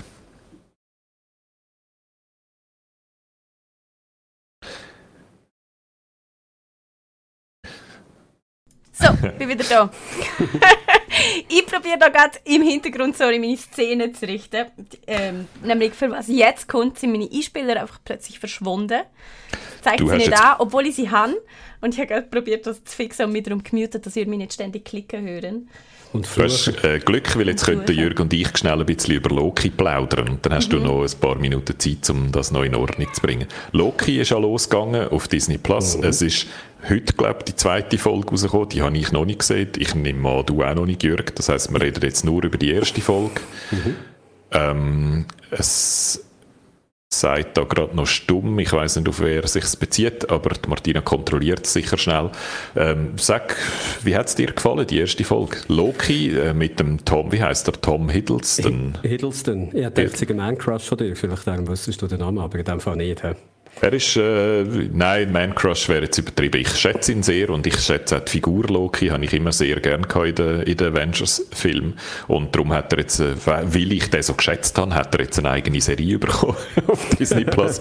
und ich glaube, was man schon kann sagen, ohne irgendetwas zu spoilern, ähm, er spielt auf der anderen Seite von Owen Wilson, wo so äh, in den Loki versucht zu rekrutieren für seine Zwecke und das wird, glaube ich, einfach das Geile an dieser Serie, oder? Einfach die zwei zwei grossartige Schauspieler, die einfach hin und her schwätzen miteinander und äh, das ist für mich so der Kern von der Serie und einfach grosse Unterhaltung. Bei Falcon and the Winter Soldier haben wir ja so eine Body-Action-Komödie gehabt zum Teil und jetzt ist es so eine Body-Science-Fiction-Komödie auf eine Art. Also, und ja, glaube noch so ein bisschen Detektivgeschichte, oder? Weil der, der Owen Wilson ja so ein Detektiv ist. Es könnte auch so ein bisschen ein Houdanit werden. Mhm. Also so ein metaphysischer Detektiv. Vielleicht müsste noch der, wie heißt der Ding? Die, die holistische Detektiv. Äh, der, oh der, ja, der, Dirk Gently, so. Gently ja genau, genau stimmt. vielleicht auch noch vorkommen. Es ist wirklich so, es ist, äh, ja, es ist so Kifferphilosophie, Part mit Mystery, ein bisschen Part mit Body Comedy. Mir gefällt es super gut, ich finde es toll. Ich sehe Owen Wilson sehr, sehr gerne, ich finde Loki eine lustige Figur. Äh, ich glaube, das ist eines von diesen Marvel-Serien, die gut wird funktionieren. So jetzt nach der ersten Folge mal gesagt, bin ich sehr äh, gespannt, wie es da weitergeht. Äh, ich finde es so lustig, dass jetzt immer am Mittwoch rauskommt, wo ich bin mir so gewohnt war, immer am Freitag etwas Neues zu schauen. Jetzt muss ich mein ganzes Leben umstellen. das ist eigentlich ein, ist ein kleiner oh. Preis. Nein, mir hat es gut gefallen, gefallen, was ich eigentlich ich, bei all diesen Marvel-Sachen finde die eine Ebene ist äh, das, was du schaust, die das eine und das andere sind die ganzen Hintergründe, die ganzen Logistik äh, und die ganzen Business-Entscheidungen, die da hinter dem, äh, Das ist ein ganzes Universum, wo natürlich muss Geld einspielen vor allem auch, wo für Disney muss können Abonnement verkaufen. Und da finde ich es immer mega spannend, wie dass sie probieren, zum einen mal so viele Leute wie möglich anzusprechen, zum anderen das Marvel-Universum, wo, wie ich gesagt habe, aus Kinofilmen besteht, wo da irgendwie müssen eingewoben werden mit diesen Fernsehserien zusammen. Und äh, wie das, das wieder klingt und wie sie eine Figur jetzt in dem Fall wie der Loki, der ja eigentlich angefangen hat als Bösewicht, als Antagonist vom Tor. Und wenn man nicht ganz austäuscht, in den ersten Filmen nicht noch irgendwie so eine äh, einen lustigen äh, Aspekt hatte, sondern wirklich einfach der, der Bösewicht war. Mhm. Und wie sie es jetzt langsam so über viele, viele Filme und Serien schaffen, die Figur wirklich einen ganz neuen Hintergrund zu geben und die eigentlich zu etwas anderem zu machen, was sie am Anfang damit gestartet ist, weil sie jetzt besser reinpasst in die Richtung, wo sie will gehen mit ihrem Universum. Das finde ich mir total spannend zu schauen, wie sie so Settings machen. Mhm. Und äh, ja, also das Ganze äh, auch interessant zu schauen, wie wird das mit den Filmen schlussendlich zusammenhängen, wie bringen sie da irgendwie noch, noch rein, wie das geht. Ich, ich schaue es sehr gerne und wie gesagt, bin gespannt, wie es weitergeht. Er macht, der Loki ist ja der Trickster God. Das ist ja ein Gott, der bescheißt und der komische Sachen macht und der so ein bisschen eine unmoralische Figur ist. Und das passt einfach gut für Comedy, oder? Das ist wie eine gute Ausgangslage für Comedy. Und der Owen Wilson, ich finde, der kann man, der ist früher nie ein Man-Crush von mir. Ich habe ihn zwar immer gut mögen als, als Com Comedic Actor, aber nicht so Man-Crush-mäßig. Aber jetzt mit seinen grauen, grauen Haaren, den kurzen Haaren und so, er sieht wahnsinnig gut aus. Ich finde, der Owen Wilson hat noch nie so gut ausgesehen wie, wie jetzt.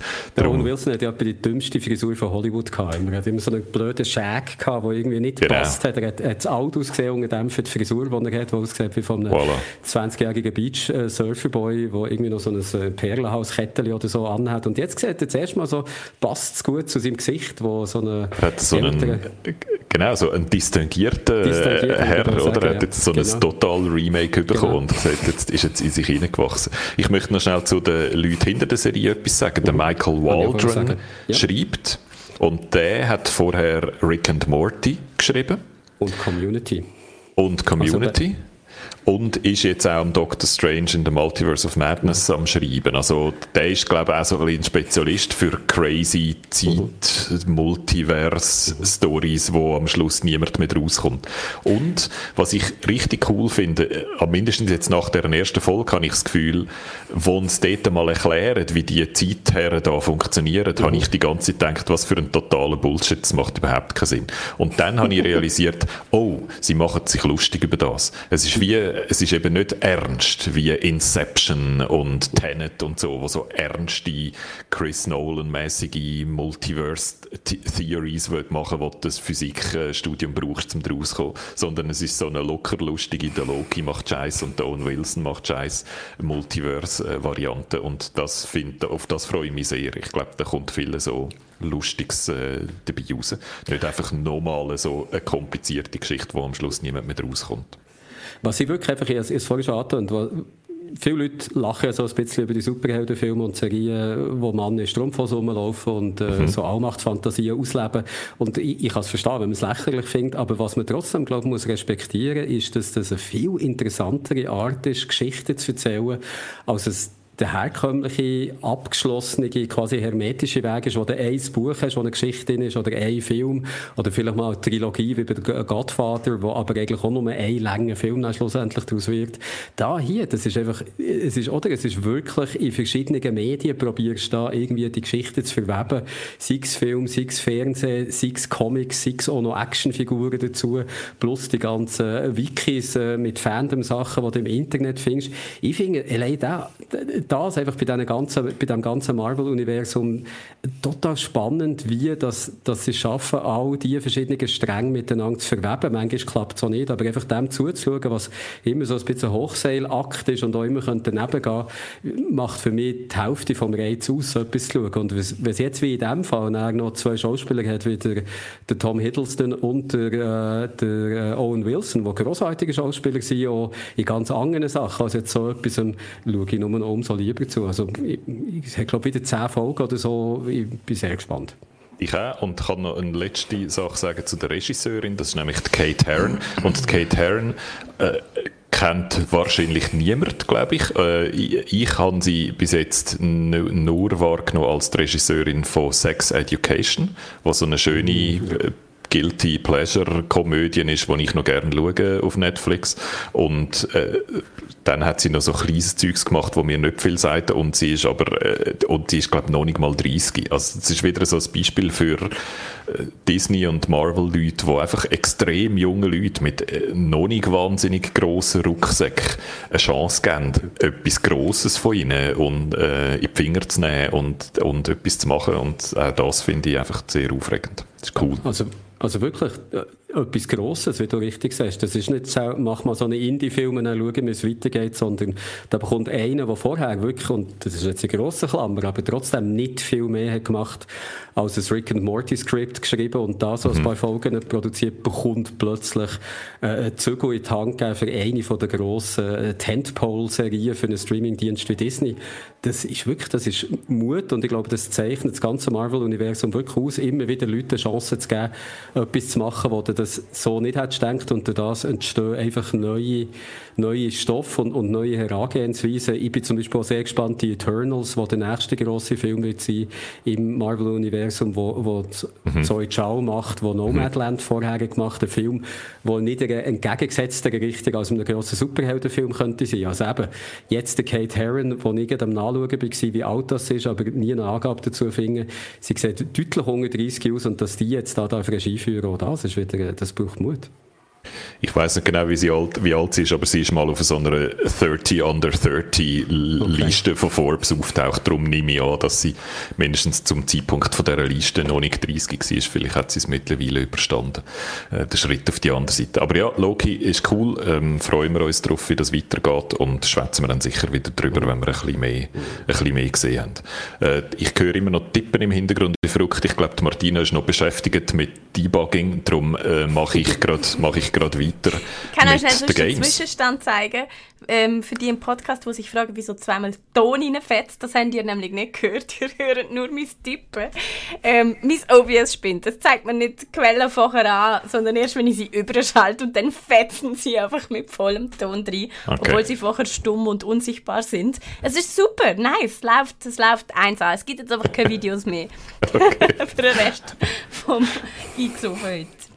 Oder lass mich noch schnell den Comic-Tipp machen. Genau. Der ist nämlich ganz kurz, da können wir gerade an Loki anschließen. Loki ist ja eine Comicfigur aus dem Marvel-Universum, wo ich mich wirklich nicht auskenne. Das ist mir zu gross, dort wage ich mich nicht rein. Da gibt es zu viele verschiedene Figuren. Darum äh, schaut doch selber, welches Loki-Comic euch gefällt. Nein, eins kann ich empfehlen, eins habe ich gelesen. Vor vier Jahren ist das rausgekommen, oder vor fünf, im 2016, anlässlich von der Präsidentschaftswahlen dann in den USA. Vielleicht mögt ihr euch okay. erinnern, äh, ein gewisser Donald Trump hat gewonnen und hat auch schon im Vorfeld für ziemlich viel Werbung gesorgt und das äh, Comic, das ich äh, würde empfehlen, heisst Vote Loki, also wählt für Loki. Und der Loki lässt sich als Präsidentschaftskandidat äh, in Amerika okay. aufstellen. Und wie man sich kann vorstellen, er ist ein Trickster, also die Medien lieben ihn, äh, sie fressen ihm aus der Hang und das Ganze ist eigentlich mehr Polizsatire als Superheldengeschichte, aber ist trotzdem an dieser Figur vom Loki aufgehängt, ideal äh, zum Lesen, macht sehr viel Spaß zum Lesen, ist glaube ich vier oder sechs Ausgaben gewesen, die gesammelt sind in einem, in einem Heft, Vote Loki von 2016. Und äh, wenn man ein bisschen etwas über die Figur Loki wissen will, die man jetzt auch sieht in der Fernsehserie wieder, finde ich, gibt äh, die Miniserie wirklich einen sehr schönen Einblick. Und wenn mich nicht ganz, ganz alles täuscht, habe ich einen Trailer gesehen für Loki, die Serie, wo er auch irgendwie Politik einsteigt. Also eventuell haben sie sich sogar von diesem Comic noch inspirieren Ich sage es nochmal, Vote Loki hat es geheißen und äh, ist eines der wenigen Loki-Comics, die ich gelesen habe und ich habe es sehr unterhaltsam gefunden. Hast du es damals gelesen oder jetzt gerade erst kürzlich? Nein, ich, ich habe es gelesen, was ist rausgekommen. Also während der Präsidentschaftskandidatur, was natürlich aktueller war, aber man kann es sicher immer noch lesen, weil äh, das hat mir alles noch gut im Kopf, was dann ist. Jetzt nach vier Jahren Trump, bleibt einem dann nicht manchmal das Lachen so ein bisschen im Hals stecken? das ist dann vielleicht dann sogar schon ein bisschen geblieben, aber ja, ah. ja ich habe es jetzt nicht normal gelesen. Äh, ja, du hast recht natürlich, auf eigene Gefahr in dem Fall. Gut. Ähm, ja, und jetzt kommt noch der Abschnitt vom Geeksofa, wo ich über zwei Games schwärme. Ist, ist okay, darf ich? ist gut, ist gut. Also beim einen schwärme ich ganz fest mit dir. Die Frage ist, wo fangen wir an? Ja, in dem Fall mit dem, oder? Manifold Garden nehme ich an, meinst du? Ja, Manifold Garden. Das Let's Play von vor zwei Wochen, wo wir letzte Woche wegen dem E-Sport-Sofa nicht haben können darüber reden aber das holen wir hiermit nach, weil ihr müsst alle davon hören. Ähm, Guido, wir haben das nachgezogen. Wir haben es damals verpasst, was eigentlich rausgekommen wäre. Äh, mittlerweile gibt es auf allen Konsolen, auf allen Herdöpfeln. Können wir spielen und wir müssen euch das zeigen, weil es ist wirklich ein richtig gutes Game. Es hat hervorragende Kritiken quer durchs Netz und wir legen jetzt gerade noch zwei oben drauf. Und wenn du sagst, auf allen Plattformen, gell? das ist schon ein Mobile-Game, wenn mich nicht alles täuscht. Ja, es gibt es auch auf äh, iOS, ist glaube ich kürzlich mal in der Arcade rausgekommen, vor noch nicht allzu langer Zeit. Ich, für mich ist es eins, wo es schon noch ein Controller noch, noch angenehm ist, weil einfach so laufen und Kamera bewegen ist das Wichtigste, was du machst, um mit dem Game interagieren und äh, auf der Mobile-Version hat es halt so Virtual Joysticks, die ich einfach immer hasse. Aber wenn einem das nicht so stört, dann kann man das auch äh, mobile spielen. Ähm, ich finde es aber wahrscheinlich auf, auf, einem PC oder auf der Konsole ist es natürlicher, wie man sich bewegt. Und wir was man was man macht. erklären, was wir machen. Weil Genau. das habe ich eben auch recht lustig gefunden. Es ist ein Rätselgame. Und normalerweise in deinen Let's Plays, Guidos, du erklärst jeden Knopf und jeden Schritt. Mir manchmal fast ein bisschen eins zu viel und bei Manifold Garden hast du jetzt einfach mal gerne nicht erklärt. Dort, wo es richtig kompliziert ist, wirklich, ich bin die ganze Zeit so dort gehockt, ich so, welche Ebene? Von was redet Guido? Ich komme nicht raus. Erklär's mir! Aber das hat es eben auch so geil gemacht, weil ich bin so gefordert war. Ich bin zuerst wirklich, ist mir so hoch gewesen. Ich dachte, oh mein Hm. Gott, was tut der Guido da in der Weltgeschichte rum? Ich Es habe gemeint, ich habe es ich habe es es ganz vorne angefangen und habe darum am Anfang erklärt, wie es geht, aber habe dann in dem Fall einfach nie mehr, ja, ja, genau, ich habe dann nie mehr nachher erklärt und ich hatte Fieber gehabt, weil es ja ein Tag nach meiner Impfung war und darum habe ich vielleicht auch ein bisschen meine pädagogische Adern ist vielleicht ein bisschen unterdrückt von, von der Impfung. Also es Ähm, ist ein äh, super es ist- Let's Play gewesen. Ich habe das schon mehr, mehrfach betont. Es hat mir sehr gut gefallen. Es ist eben eigentlich auch einfach zum Erklären, was man macht, aber es ist unkompliziert im Detail dann, oder? Du, du kannst eigentlich einfach die Gravitation drehen. Du läufst an eine Wand an, zielst auf die Wand mit deinem Zielpünktchen, wo in der Mitte von deinem Bildschirm ist, und dann drückst du einen Knopf und dann ist die Wand, wo du jetzt gerade dran angeschaut hast, die ist dann unten. Dann ist dort die Gravitation, also die Wand wird zum Boden. Und dann laufst du auf dieser Wand umeinander, wie wenn das unten wäre, wie wenn das der Boden wäre. Und dann kannst du wieder zu einer Wand an, vielleicht das, wo vorher die die Decke war und dort wieder draufdrücken und dann ist das der Boden und dann laufst du plötzlich auf der Decke, wie wenn das der Boden wäre.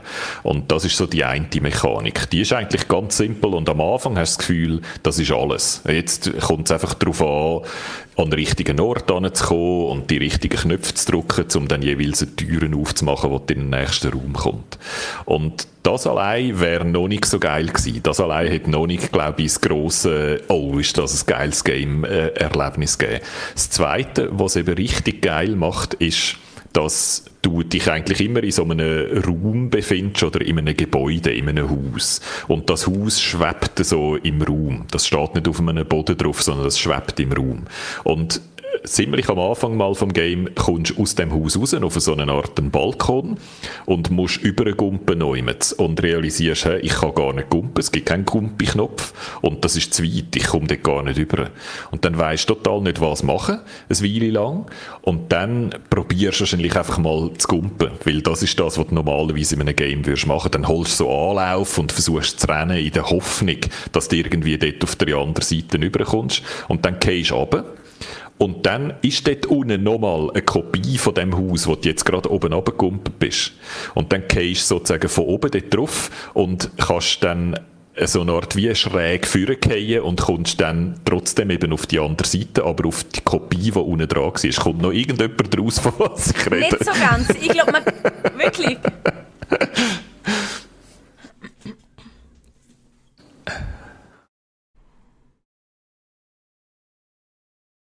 Ja.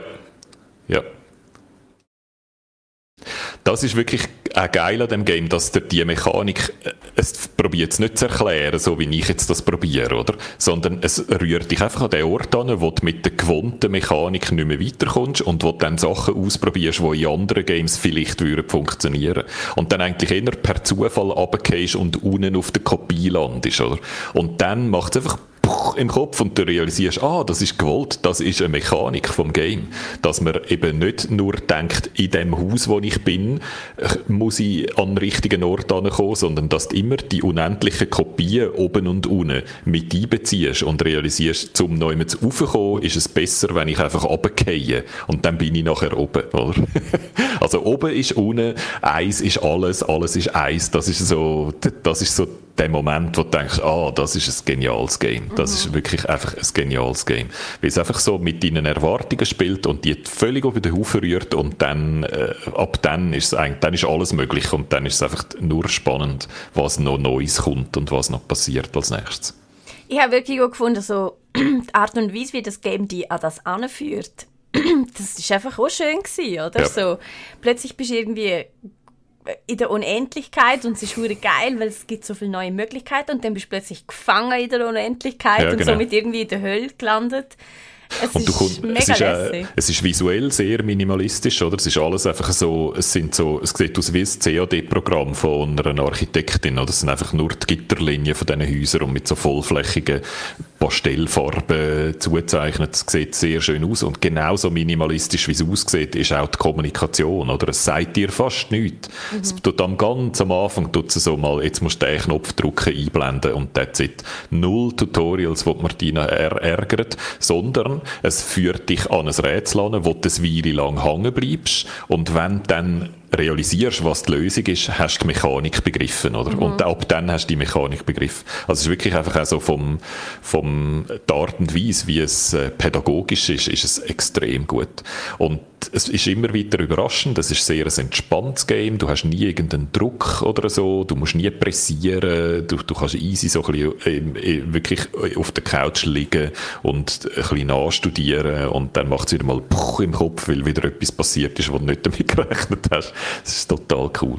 Und, und der Sound ist auch gut. Der ja. Sound ist, äh, verstärkt das auch noch. Ist so, ein, so ein Synthi-Drohnen-Sound, der schön einfach es auch entspannt.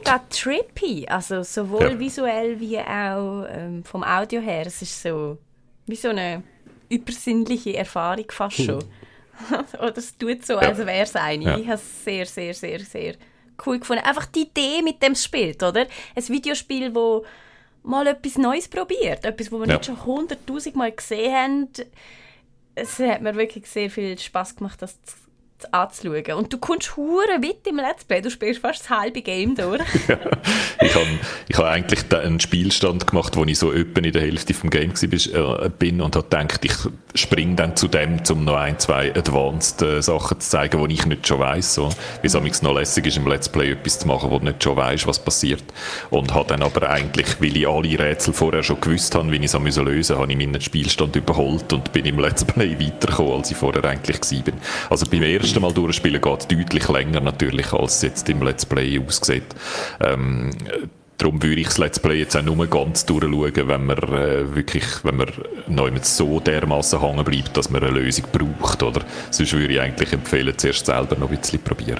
Aber ja, es ist ein richtig cooles Game. Es ist ein Game, das wahrscheinlich nicht lang geht, bis man es dann komplett durchgespielt hat. Und es gibt auch wenig Gründe, dann glaube ich, es nochmal durchzuspielen, weil wenn man alle Rätsel schon weiß, ist es natürlich nicht mehr gleich puh, im Kopf.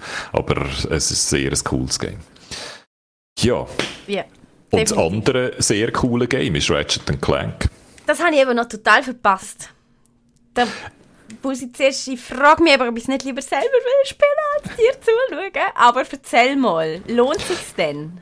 Ich finde ja, und Next zwar... Gen Gaming, sagen wir Es ist ja wieder ein Insomniac-Spiel und von denen habe ich ja noch nicht vor allzu langer Zeit schon geschwärmt, weil das die auch sind, die die Spider-Man-Games machen, oder? Und wo mit dem Spider-Man Miles Morales auch so einen ersten grossen PlayStation 5-Titel gemacht haben. Spider-Man Miles Morales ist aber auch noch auf der PlayStation 4 rausgekommen. Also es ist ein PlayStation-Exklusivtitel aber nicht ein Next-Gen-Exklusivtitel. Und Ratchet Clank Rift Apart ist jetzt der Next-Gen-Exklusivtitel, also es ist für die, die halt schon eine PlayStation 5 haben. Da hängen jetzt viele von euch ab und sind hässig, weil er immer noch auf eure PlayStation 5 warten und so. Tut mir leid, aber das ist einfach so. Und was sehr cool ist, das ist jetzt der Next-Gen-Titel, den Martina die ganze Zeit fordert. Das ist jetzt das Game, das Sachen zeigen, die in früheren Konsolenversionen nicht möglich gewesen wären und wo ich würde sagen, wo auch vielen PCs, mehr ziemlich aktuellen PCs, nicht möglich sind. Die PCs, die noch nicht PCI 4 und NMI, äh, NM, NVMe Harddisks drin haben und so, die können das auch nicht, wo Rift Apart kann. Nämlich? Also es ist wirklich, ja, weißt du, das mit dem schnellen Laden, oder? Das ja. mit dem von der SSD laden. Das und haben wir an dem E-Sport-Event, äh, fast alle schon PlayStation 5 gehabt und dann war auch so, gewesen, mm, und lohnt sich, bringt es hin und her. Und es ist alle so, mm, nein, und chillen die, die noch keine haben und so. Aber die Ladezeiten, das ist schon geil, ja. da gäbe es schon kein Zurück mehr und so, schon nach wenigen Wochen.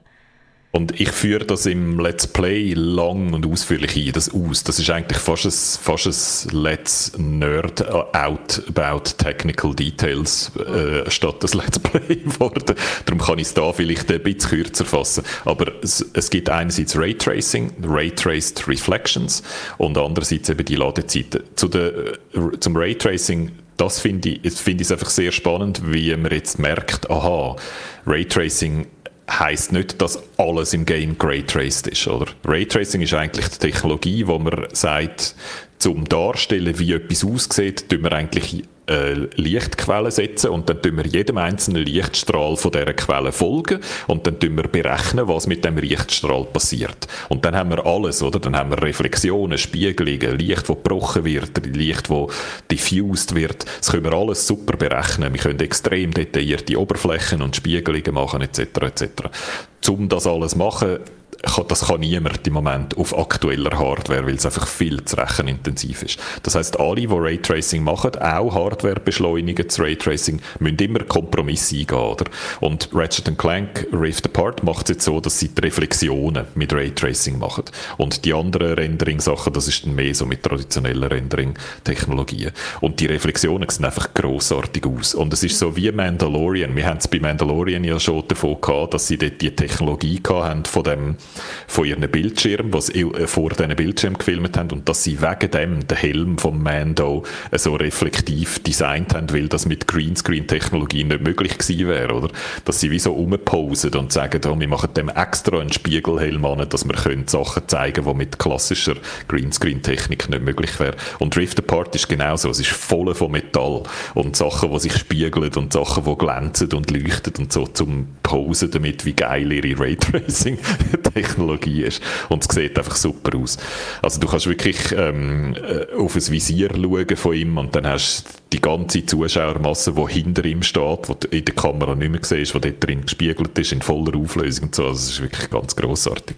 Das führe ich im Let's Play vor. Also die, die das interessiert technisch, die können so im Let's Play das nachschauen, wenn ich das im Detail zeige. Und eben das, was wichtiger ist, was dich jetzt ähm, äh, flasht, ist das mit der, mit der SSD. Und da finde ich, muss man einfach nochmal sagen, da geht es nicht einfach nur darum, dass zwischen einem Level schneller einfach weitergeht, oder? Sondern es äh, Ratchet Clank Rift Apart ist eigentlich besser als der Animationsfilm, was es mal zu Ratchet Clank gegeben hat. Und bei einem Animationsfilm sind wir uns ja gewöhnt, dass in Zwischensequenzen zum Beispiel Zuerst sind sie auf dem Planet X und dann macht es schwupp und dann sind sie auf dem Planet Y, oder? In einem Animationsfilm ist das so. Manchmal willst du einfach Zeit schneiden und dann bist du an einem ganz anderen Ort. In einem Game, wo das ja in der Regel in der Engine in Echtzeit gerechnet wird, bedeutet das Ladebildschirm. Weil du kannst nicht eine Welt zeigen und dann Schnitt in eine andere Welt gehen, ohne die Welt zuerst zu laden. Oder? Mhm.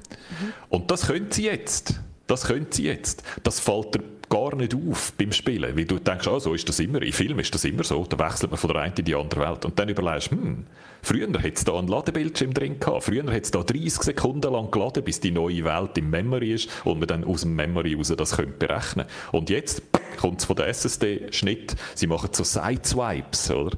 Wo hm. wirklich beide Welten noch siehst, die eine Welt noch und dann die andere Welt und das ist wirklich einfach auf der alten Generation nicht möglich, es geht nicht, dort hat es zwingend einen Ladebildschirm drin. Und der hat es jetzt nicht mehr und es ist hure geil. Und dann hat es noch so Sachen wie, das halt eben, wo ja im Titel ist, es gibt so Riss zwischen den Dimensionen und er wird immer so zwischen Dimensionen hin und her geswitcht und so. Und das ist eben auch etwas, was nur auf der, äh, mit der neuen SSD-Ladetechnik möglich ist, weil das eben auch bedeutet, dass man eine voll äh, eine Stadt hat und dann hat man irgendwo einen Wald und Früher hätte man müssen von, um von dieser Stadt in den Wald zu wechseln, zuerst den Wald einmal laden. Entweder oder man packt die Stadt und den Wald in Memory und das bedeutet dann einfach, dass sowohl die Stadt als auch der Wald weniger Details drin haben als sonst. Oder? Und sie können jetzt das einfach alles direkt von der SSD laden und dann kommt es sofort ohne irgendeinen Ladebildschirm. Und es, sind so, es ist einfach so ein Fluss möglich im Gameplay und in den Zwischensequenzen, wo vorher nicht möglich war und das ist total aufregend jetzt noch. In ein paar Jahren wird das völlig normal sein, oder? Alle Games sind dann so und dann werden wir es wie vergessen. Dann ist es einfach normal, dass es nie mehr lädt. Aber im Moment ist das noch sehr aufregend. Mhm, total. Das kann ich mir bestens vorstellen. Apropos äh, zwei Sachen, wo ich das Thema eigentlich einhaken. Ähm, es tut mir leid, wenn ich das Thema vielleicht ein bisschen wegbringe von Ratchet Clank, aber das habe ich mich im Zug von der E3 gefragt, warum ich das so wenig aufregend gefunden habe. Ähm, sein, dass wir so etwas wie Pixeldichte erreicht haben? Weißt du, so? ja. Ähm, wo einfach, ja, was willst du noch mehr machen? Wir haben irgendwie 4K, 8K, niemand sieht einen Unterschied. Äh, besser gesagt, 4K-Gaming ist ja immer noch nicht so richtig, richtig erreicht. Irgendwie sind das alles so ein Begriff, wo wir uns um die Ohren hauen, ohne dass wir irgendwie noch einen Fortschritt sehen. So wie halt, wo wir, oder? Ja, bei den, bei den Pixel würde ich auch sagen, stimmt es. Bei den HDR kann man natürlich noch viel machen. Viele von den Games jetzt schießen noch ein bisschen, oder? Diese, die werden eigentlich nicht in 4K gerendert, sondern die werden in tieferen Auflösungen gerendert und dann aufskaliert. Bei den Frameraten kann man natürlich noch viel machen. Ratchet Clank läuft auf gibt es in drei Versionen. Es gibt es entweder mit allen, allen grafischen Superfunktionen und 30 FPS.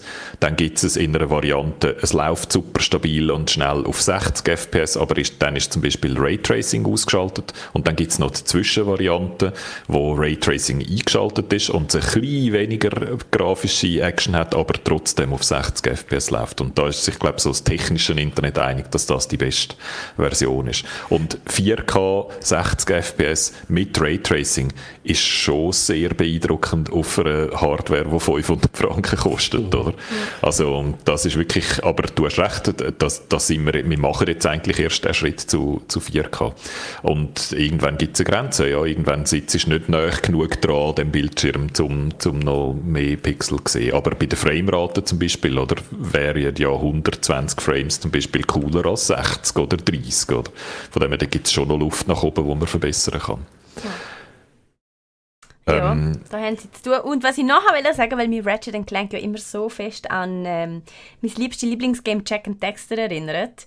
Die haben übrigens früher schon im Teil 1, das ist so ein Fun Fact, ähm, der der Jack stürzt immer wieder. Einfach so, mhm. er stolpert über seinen eigenen Fuß und knallt am Boden Fresse voraus, wirklich.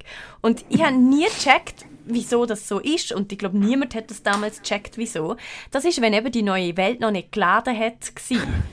dann hat, hat sich der Jack auf die Fresse gelegt und im Hintergrund hat schnell die neue Welt geladen und dann hast du weiterlaufen und es hat die Welt dann hoffentlich geladen gehabt und wenn nicht, ist er halt nochmal gestürzt. Weißt du? Das ist, wie man es früher gemacht hat. Ich finde das noch lustig. Das ist eben recht revolutionär gewesen, weil eben in anderen Spielen hat es dann einen Ladebildschirm reingefetzt, oder? Ich habe jetzt gerade schnell nachgeschaut, von wann Jack and Dexter ist. Jack and Dexter ist von 2001. Ja. Und Ratchet Clank ist von 2002. Also die ja. sind praktisch gleichzeitig auf die Welt gekommen, die zwei Serien. Und äh, Jack and Dexter ist von Naughty Dog und Ratchet Clank ist von Insomniac und die zwei Firmen kennen sich. Es gibt dort recht viele so, mhm. hat dort immer wieder Zusammenarbeit gegeben oder Leute, die von der einen in die andere Firma gewechselt haben. Also es ist eigentlich sehr nah beieinander, die, die zwei Serien. Und sind, glaube ich, beide sehr erfolgreich gewesen. Und Insomniac macht einfach, also das muss man vielleicht auch noch sagen, äh, äh, Rift Apart ist jetzt nicht er findet jetzt nicht das Rad neu, oder? Es ist vom, sonst vom Gameplay her ab und zu, von so ab, äh, zum Beispiel das können in so eine andere Dimension gumpen, in so einen Riss gumpen, hat eigentlich häufig die gleiche Funktion wie ein Grappling Hook und ist von dem her, von, vom Gameplay her jetzt nicht etwas, wo, wo sehr aufregend ist. Das, was Rift Apart sehr gut macht, sind einfach die Waffen. Es hat sehr viele verschiedene Waffen, die sehr unterschiedliches Zeug machen und die klopfen und tätschen also richtig lässig und sind sehr coole Kombos möglich. Zuerst zum Beispiel mit so einem Sprinkler alle Gegner mit Wasser bespritzen und dann werden sie von so einer Grashecke überzogen und sind für einen kurzen Moment eingefroren und dann ein Bömbeli drauf. Also du kannst sehr so coole Kombos machen, die wirklich lässig sind. Aber es erfindet viele, jetzt, also, sonst Gameplay-mäßig ist es jetzt nicht wie Manifold Garden, wo wirklich ein Mechaniker erfindet, wo wir noch nie gesehen haben vorher. Aber es ist tight. Das, wo ich, ich kann wirklich genau das Gleiche, was ich schon bei Spider-Man Miles Morales gesagt habe, nochmal sagen. Es hat einfach nichts Überflüssiges drin. Alles, was drin ist, funktioniert. Es ist, ähm, äh, es passiert immer etwas, es ist abwechslungsreich, es macht einfach die ganze Zeit, es hat so einen wunderbaren Schwung. Es hat nie irgendetwas, wo du denkst, oh, jetzt zieht sich ein bisschen. Es zieht sich nie, es passiert immer wieder etwas Lässiges. Und es ist sehr linear meistens. Und ab und zu tut es ein auf. Ab und zu kommst du auf einen neuen Planet und dann kannst du eine Weile lang mal den Planeten ein bisschen erkunden und dann funnelt es dich wieder in so in Sequenzen rein, die mehr ähm, linear sind. Und das finde ich einfach auch richtig gut gemacht. Du hast nie das Gefühl, du wirst die ganze Zeit am, an der Hand genommen und noch jemand anzehren, du jetzt nicht sein Und umgekehrt hast du auch nie das Gefühl, pff, ich weiß gar nicht, was ich machen soll. Es, ist, es gibt so viele Möglichkeiten. Also es, es flutscht einfach richtig gut, das Game. Cool. Äh, flutschige Tech-Demo, darf man das so sagen? Oder Nein, es ist, ist besser als das. Ja. Es, es, ist einfach auch eine richtig geile Tech-Demo. Es ist eben wirklich, ich finde, so das erste richtige Next-Gen-Game, das vorführt, was Next-Gen bedeutet und was da alles noch lässig auf uns zukommen wird, wenn die anderen Games das dann einmal auf die Reihe gekriegt haben. Und neben dem ist es einfach ein wahnsinnig unterhaltendes Game, wo, ich glaube, wirklich alle können Spass daran haben. Es ist auch so, es ist sehr breit, es interessiert wahrscheinlich auch Zehnjährige schon, ähm, also es, es ist tut niemandem weh, es ist so ein fröhliches, aufgeräumtes Game, es ist richtig cool. Cool, cool, cool. Ratchet Clank, also wir haben die besten Spiele aus der Vergangenheit, aus der Gegenwart und aus der Zukunft euch heute präsentiert. Dazu großartige Serien. Ich würde sagen, alles andere, das ähm, verschieben wir auf ein anderes Mal. Ähm, zum Beispiel, wenn wir nächste Woche sicher über Operation Tango reden. Ich habe es nämlich schon gespielt. Das ist das Spiel, wo der Guido und ich am Montag im Let's Play werden spielen und ich bin sehr, sehr gespannt, wie das wird laufen, Guido. Ich habe es bis jetzt mit meinem Freund gespielt und es ist eine große Herausforderung gewesen, weil es geht eigentlich nur darum, miteinander gut zu kommunizieren. Mhm. Und das ist in Beziehungen sowieso ähm, immer die große Herausforderung. da ist man auch sehr vorbelastet. Ich habe das Gefühl, es wird mit dir viel besser laufen. ich bin es, sehr gespannt. Ja. ja. Du bist eine also, Agentin. Die sind zusammen aber jetzt, oder Martina? Noch, noch. Okay. Ich habe einfach nur zur Sicherheit gefragt. Aber wir spielen nur Operation Tango. das ist wahrscheinlich okay. in dem Fall, ja. Besser so. Ähm, genau, Guido, du hast schon richtig sagen. Ich bin Agent. Und du wirst mein Hacker sein. Also ich werde ähm, im Raum rumlaufen und werde ständig angewiesen sein darauf, dass du mir irgendwelche Türen öffnest, Codes angibst oder umgekehrt. Hin und her. Ähm, dabei sage ich nie, was du siehst und du siehst nie, was ich sage. Mm. Ähm, und so werden mm. wir es auch im Let's Play halten. Also ähm, die Leute im Chat, die werden nur sehen, was ich sage, damit wir keine Ahnung haben, was du sagst, damit der Witz nicht ein bisschen vorne weggenommen wird. Das wird spannend. Sehr cool. Das heisst, mich sieht man eigentlich, ich habe schon gedacht, ob ich so ein Hacker-Hoodie muss anlegen aber in dem Fall bin ich total, also ich muss vielleicht noch so ein bisschen eine verstellte Hacker-Stimme haben, oder? Jetzt müssen wir noch schauen, ob das, wir noch einen Effekt oh, können drauf tun können. Effekt installieren, das ist eine gute Idee, Guido. Und die, die, die, das Kamerabild nehme ich sehr gerne auf, aber dein Gameplay musst du bei dir behalten. Gut. Das ist nächste Woche geplant und dann machen wir natürlich auch das Geeksofa nächste Woche und dann kommt, dann gehen wir glaube ich schon bald golfen, oder? Das kommt dann als nächstes. Genau, Mario Golf Super Rush ist dann das nächste Game. Bin ich auch schon am Spielen? Das darf ich sagen. Ähm, mehr nicht. Außer, dass auch das zu einem grossen Beziehungskrach geführt hat. Aber dazu später mehr. ist nicht einfach hinziehen. ich glaube, das ist jetzt die Challenge äh, für die Community, endlich mal ein Game zu spielen, wo man äh, das zweite spielen kann und wo ah. nicht deine Beziehung auf die Probe stellt. Das ist die Challenge an euch raus, wenn ihr einen guten Vorschlag habt für die Martine. Mir fällt kein Eins, wo man sich gegenseitig Geschenke kann schicken kann. so. Damals die Diamantengollier, hier guter Schnaps. ja, irgendwie sowas, ich weiß nicht. Also bis jetzt hat noch etwa alles zu Streit geführt. Aber es ist eben auch das Problem, weil entweder muss man ja miteinander kooperieren und dann muss man gut kommunizieren miteinander. Das ist immer schwierig. Oder man spielt gegeneinander und dann gewinnt ein, während der andere verliert, was natürlich auch einfach zum Scheitern verurteilt ist. Ach, es ist wirklich, wie gesagt, uh. nicht einfach einziehen. Der Kabis, also der C-H-A-B-I-S, äh, kommt noch mit einem Deep Cut. Äh, der Kabis Peter Guhl, sorry, jetzt ist unser Freund Peter Guhl. Der Hacker muss Schwäbisch reden, Guido. Weil, wie du vielleicht weißt, hast du schon mal einen schwäbischen Hacker gespielt und das war perfekt. Gewesen. Das stimmt. Hey, neu, ich kann gar nicht mehr erinnern. ist der Schwäbisch gewesen? Ist der nicht einfach ja. Deutsch gewesen? Ich glaube, er war irgendetwas gewesen, man weiß es nicht genau. Er hätte Schwäbisch sein Du hast den lustigsten Dialekt nachgemacht. Ja, wir reden ich, von unserem Cyberpunk-Roleplaying-Game. Ja, das habe ich schon verstanden, aber ich habe keinen schwäbischen Akzent, darum bin ich auch nicht, nicht sicher, ob ich es probiert habe, aber vielleicht habe ich es auch probiert, wer ich weiß. bin nicht sicher, ob du einen anderen Akzent kannst, es war irgendetwas gewesen. Ist gut. Ich schaue nochmal, was das für ein Akzent war und, und äh, trainiere noch ein bisschen vorher. Hey, und sorry, bevor wir jetzt aufhören hier, ähm, der Thomas Lütti bringt mich gerade noch auf die Idee, er schreibt EFT, Escape from Tarkov. Das ist natürlich das Spiel, das ich mit meinem Freund am allermeisten zusammen wahrscheinlich gespielt habe. Und mein zweites Herzchen auf meinem Zettel. Wir haben es fast verpasst. Streets of Tarkov. ähm, das haben sie nämlich auch noch gezeigt am Summer Game Fest, am Auftakt zu der E3. Und das ist wirklich, also gerade eben, wenn wir vorher von, wie sehen das Spiel optisch aus und haben wir sowas wie Pixeldichte erreicht. Ich habe in jedem Spiel irgendwie das Gefühl das sieht alt und doof aus. Und dann kommt Streets of Tarkov und das hat richtig geil ausgesehen, Guido.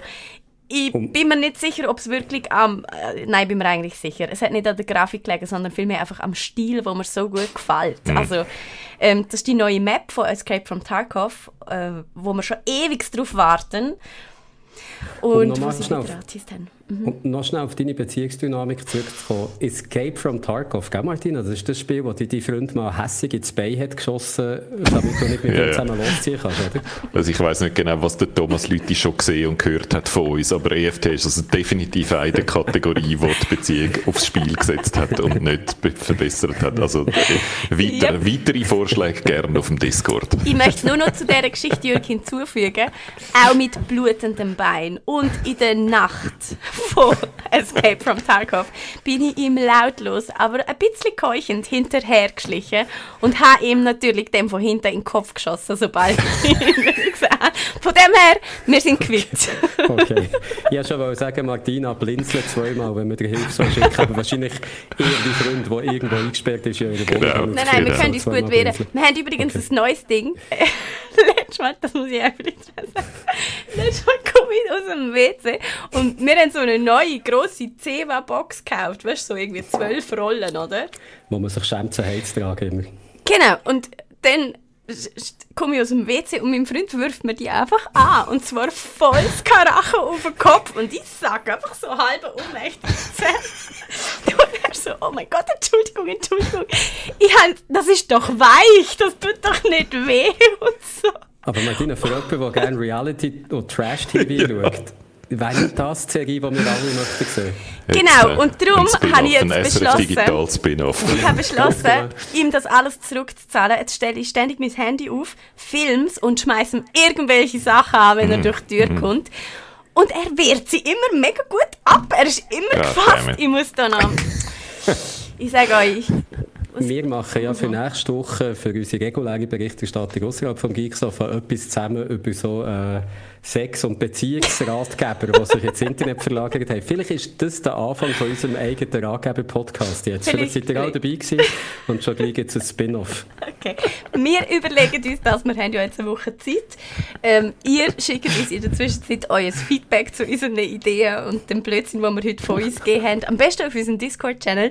Der Invitation-Link, falls ihr noch nicht schon längstens Teil von der großartigen Community sind, der ist unter jedem von unseren YouTube-Videos. Operation Tango, das ist das nächste, wo es ähm, live gibt da bei uns auf dem Kanal.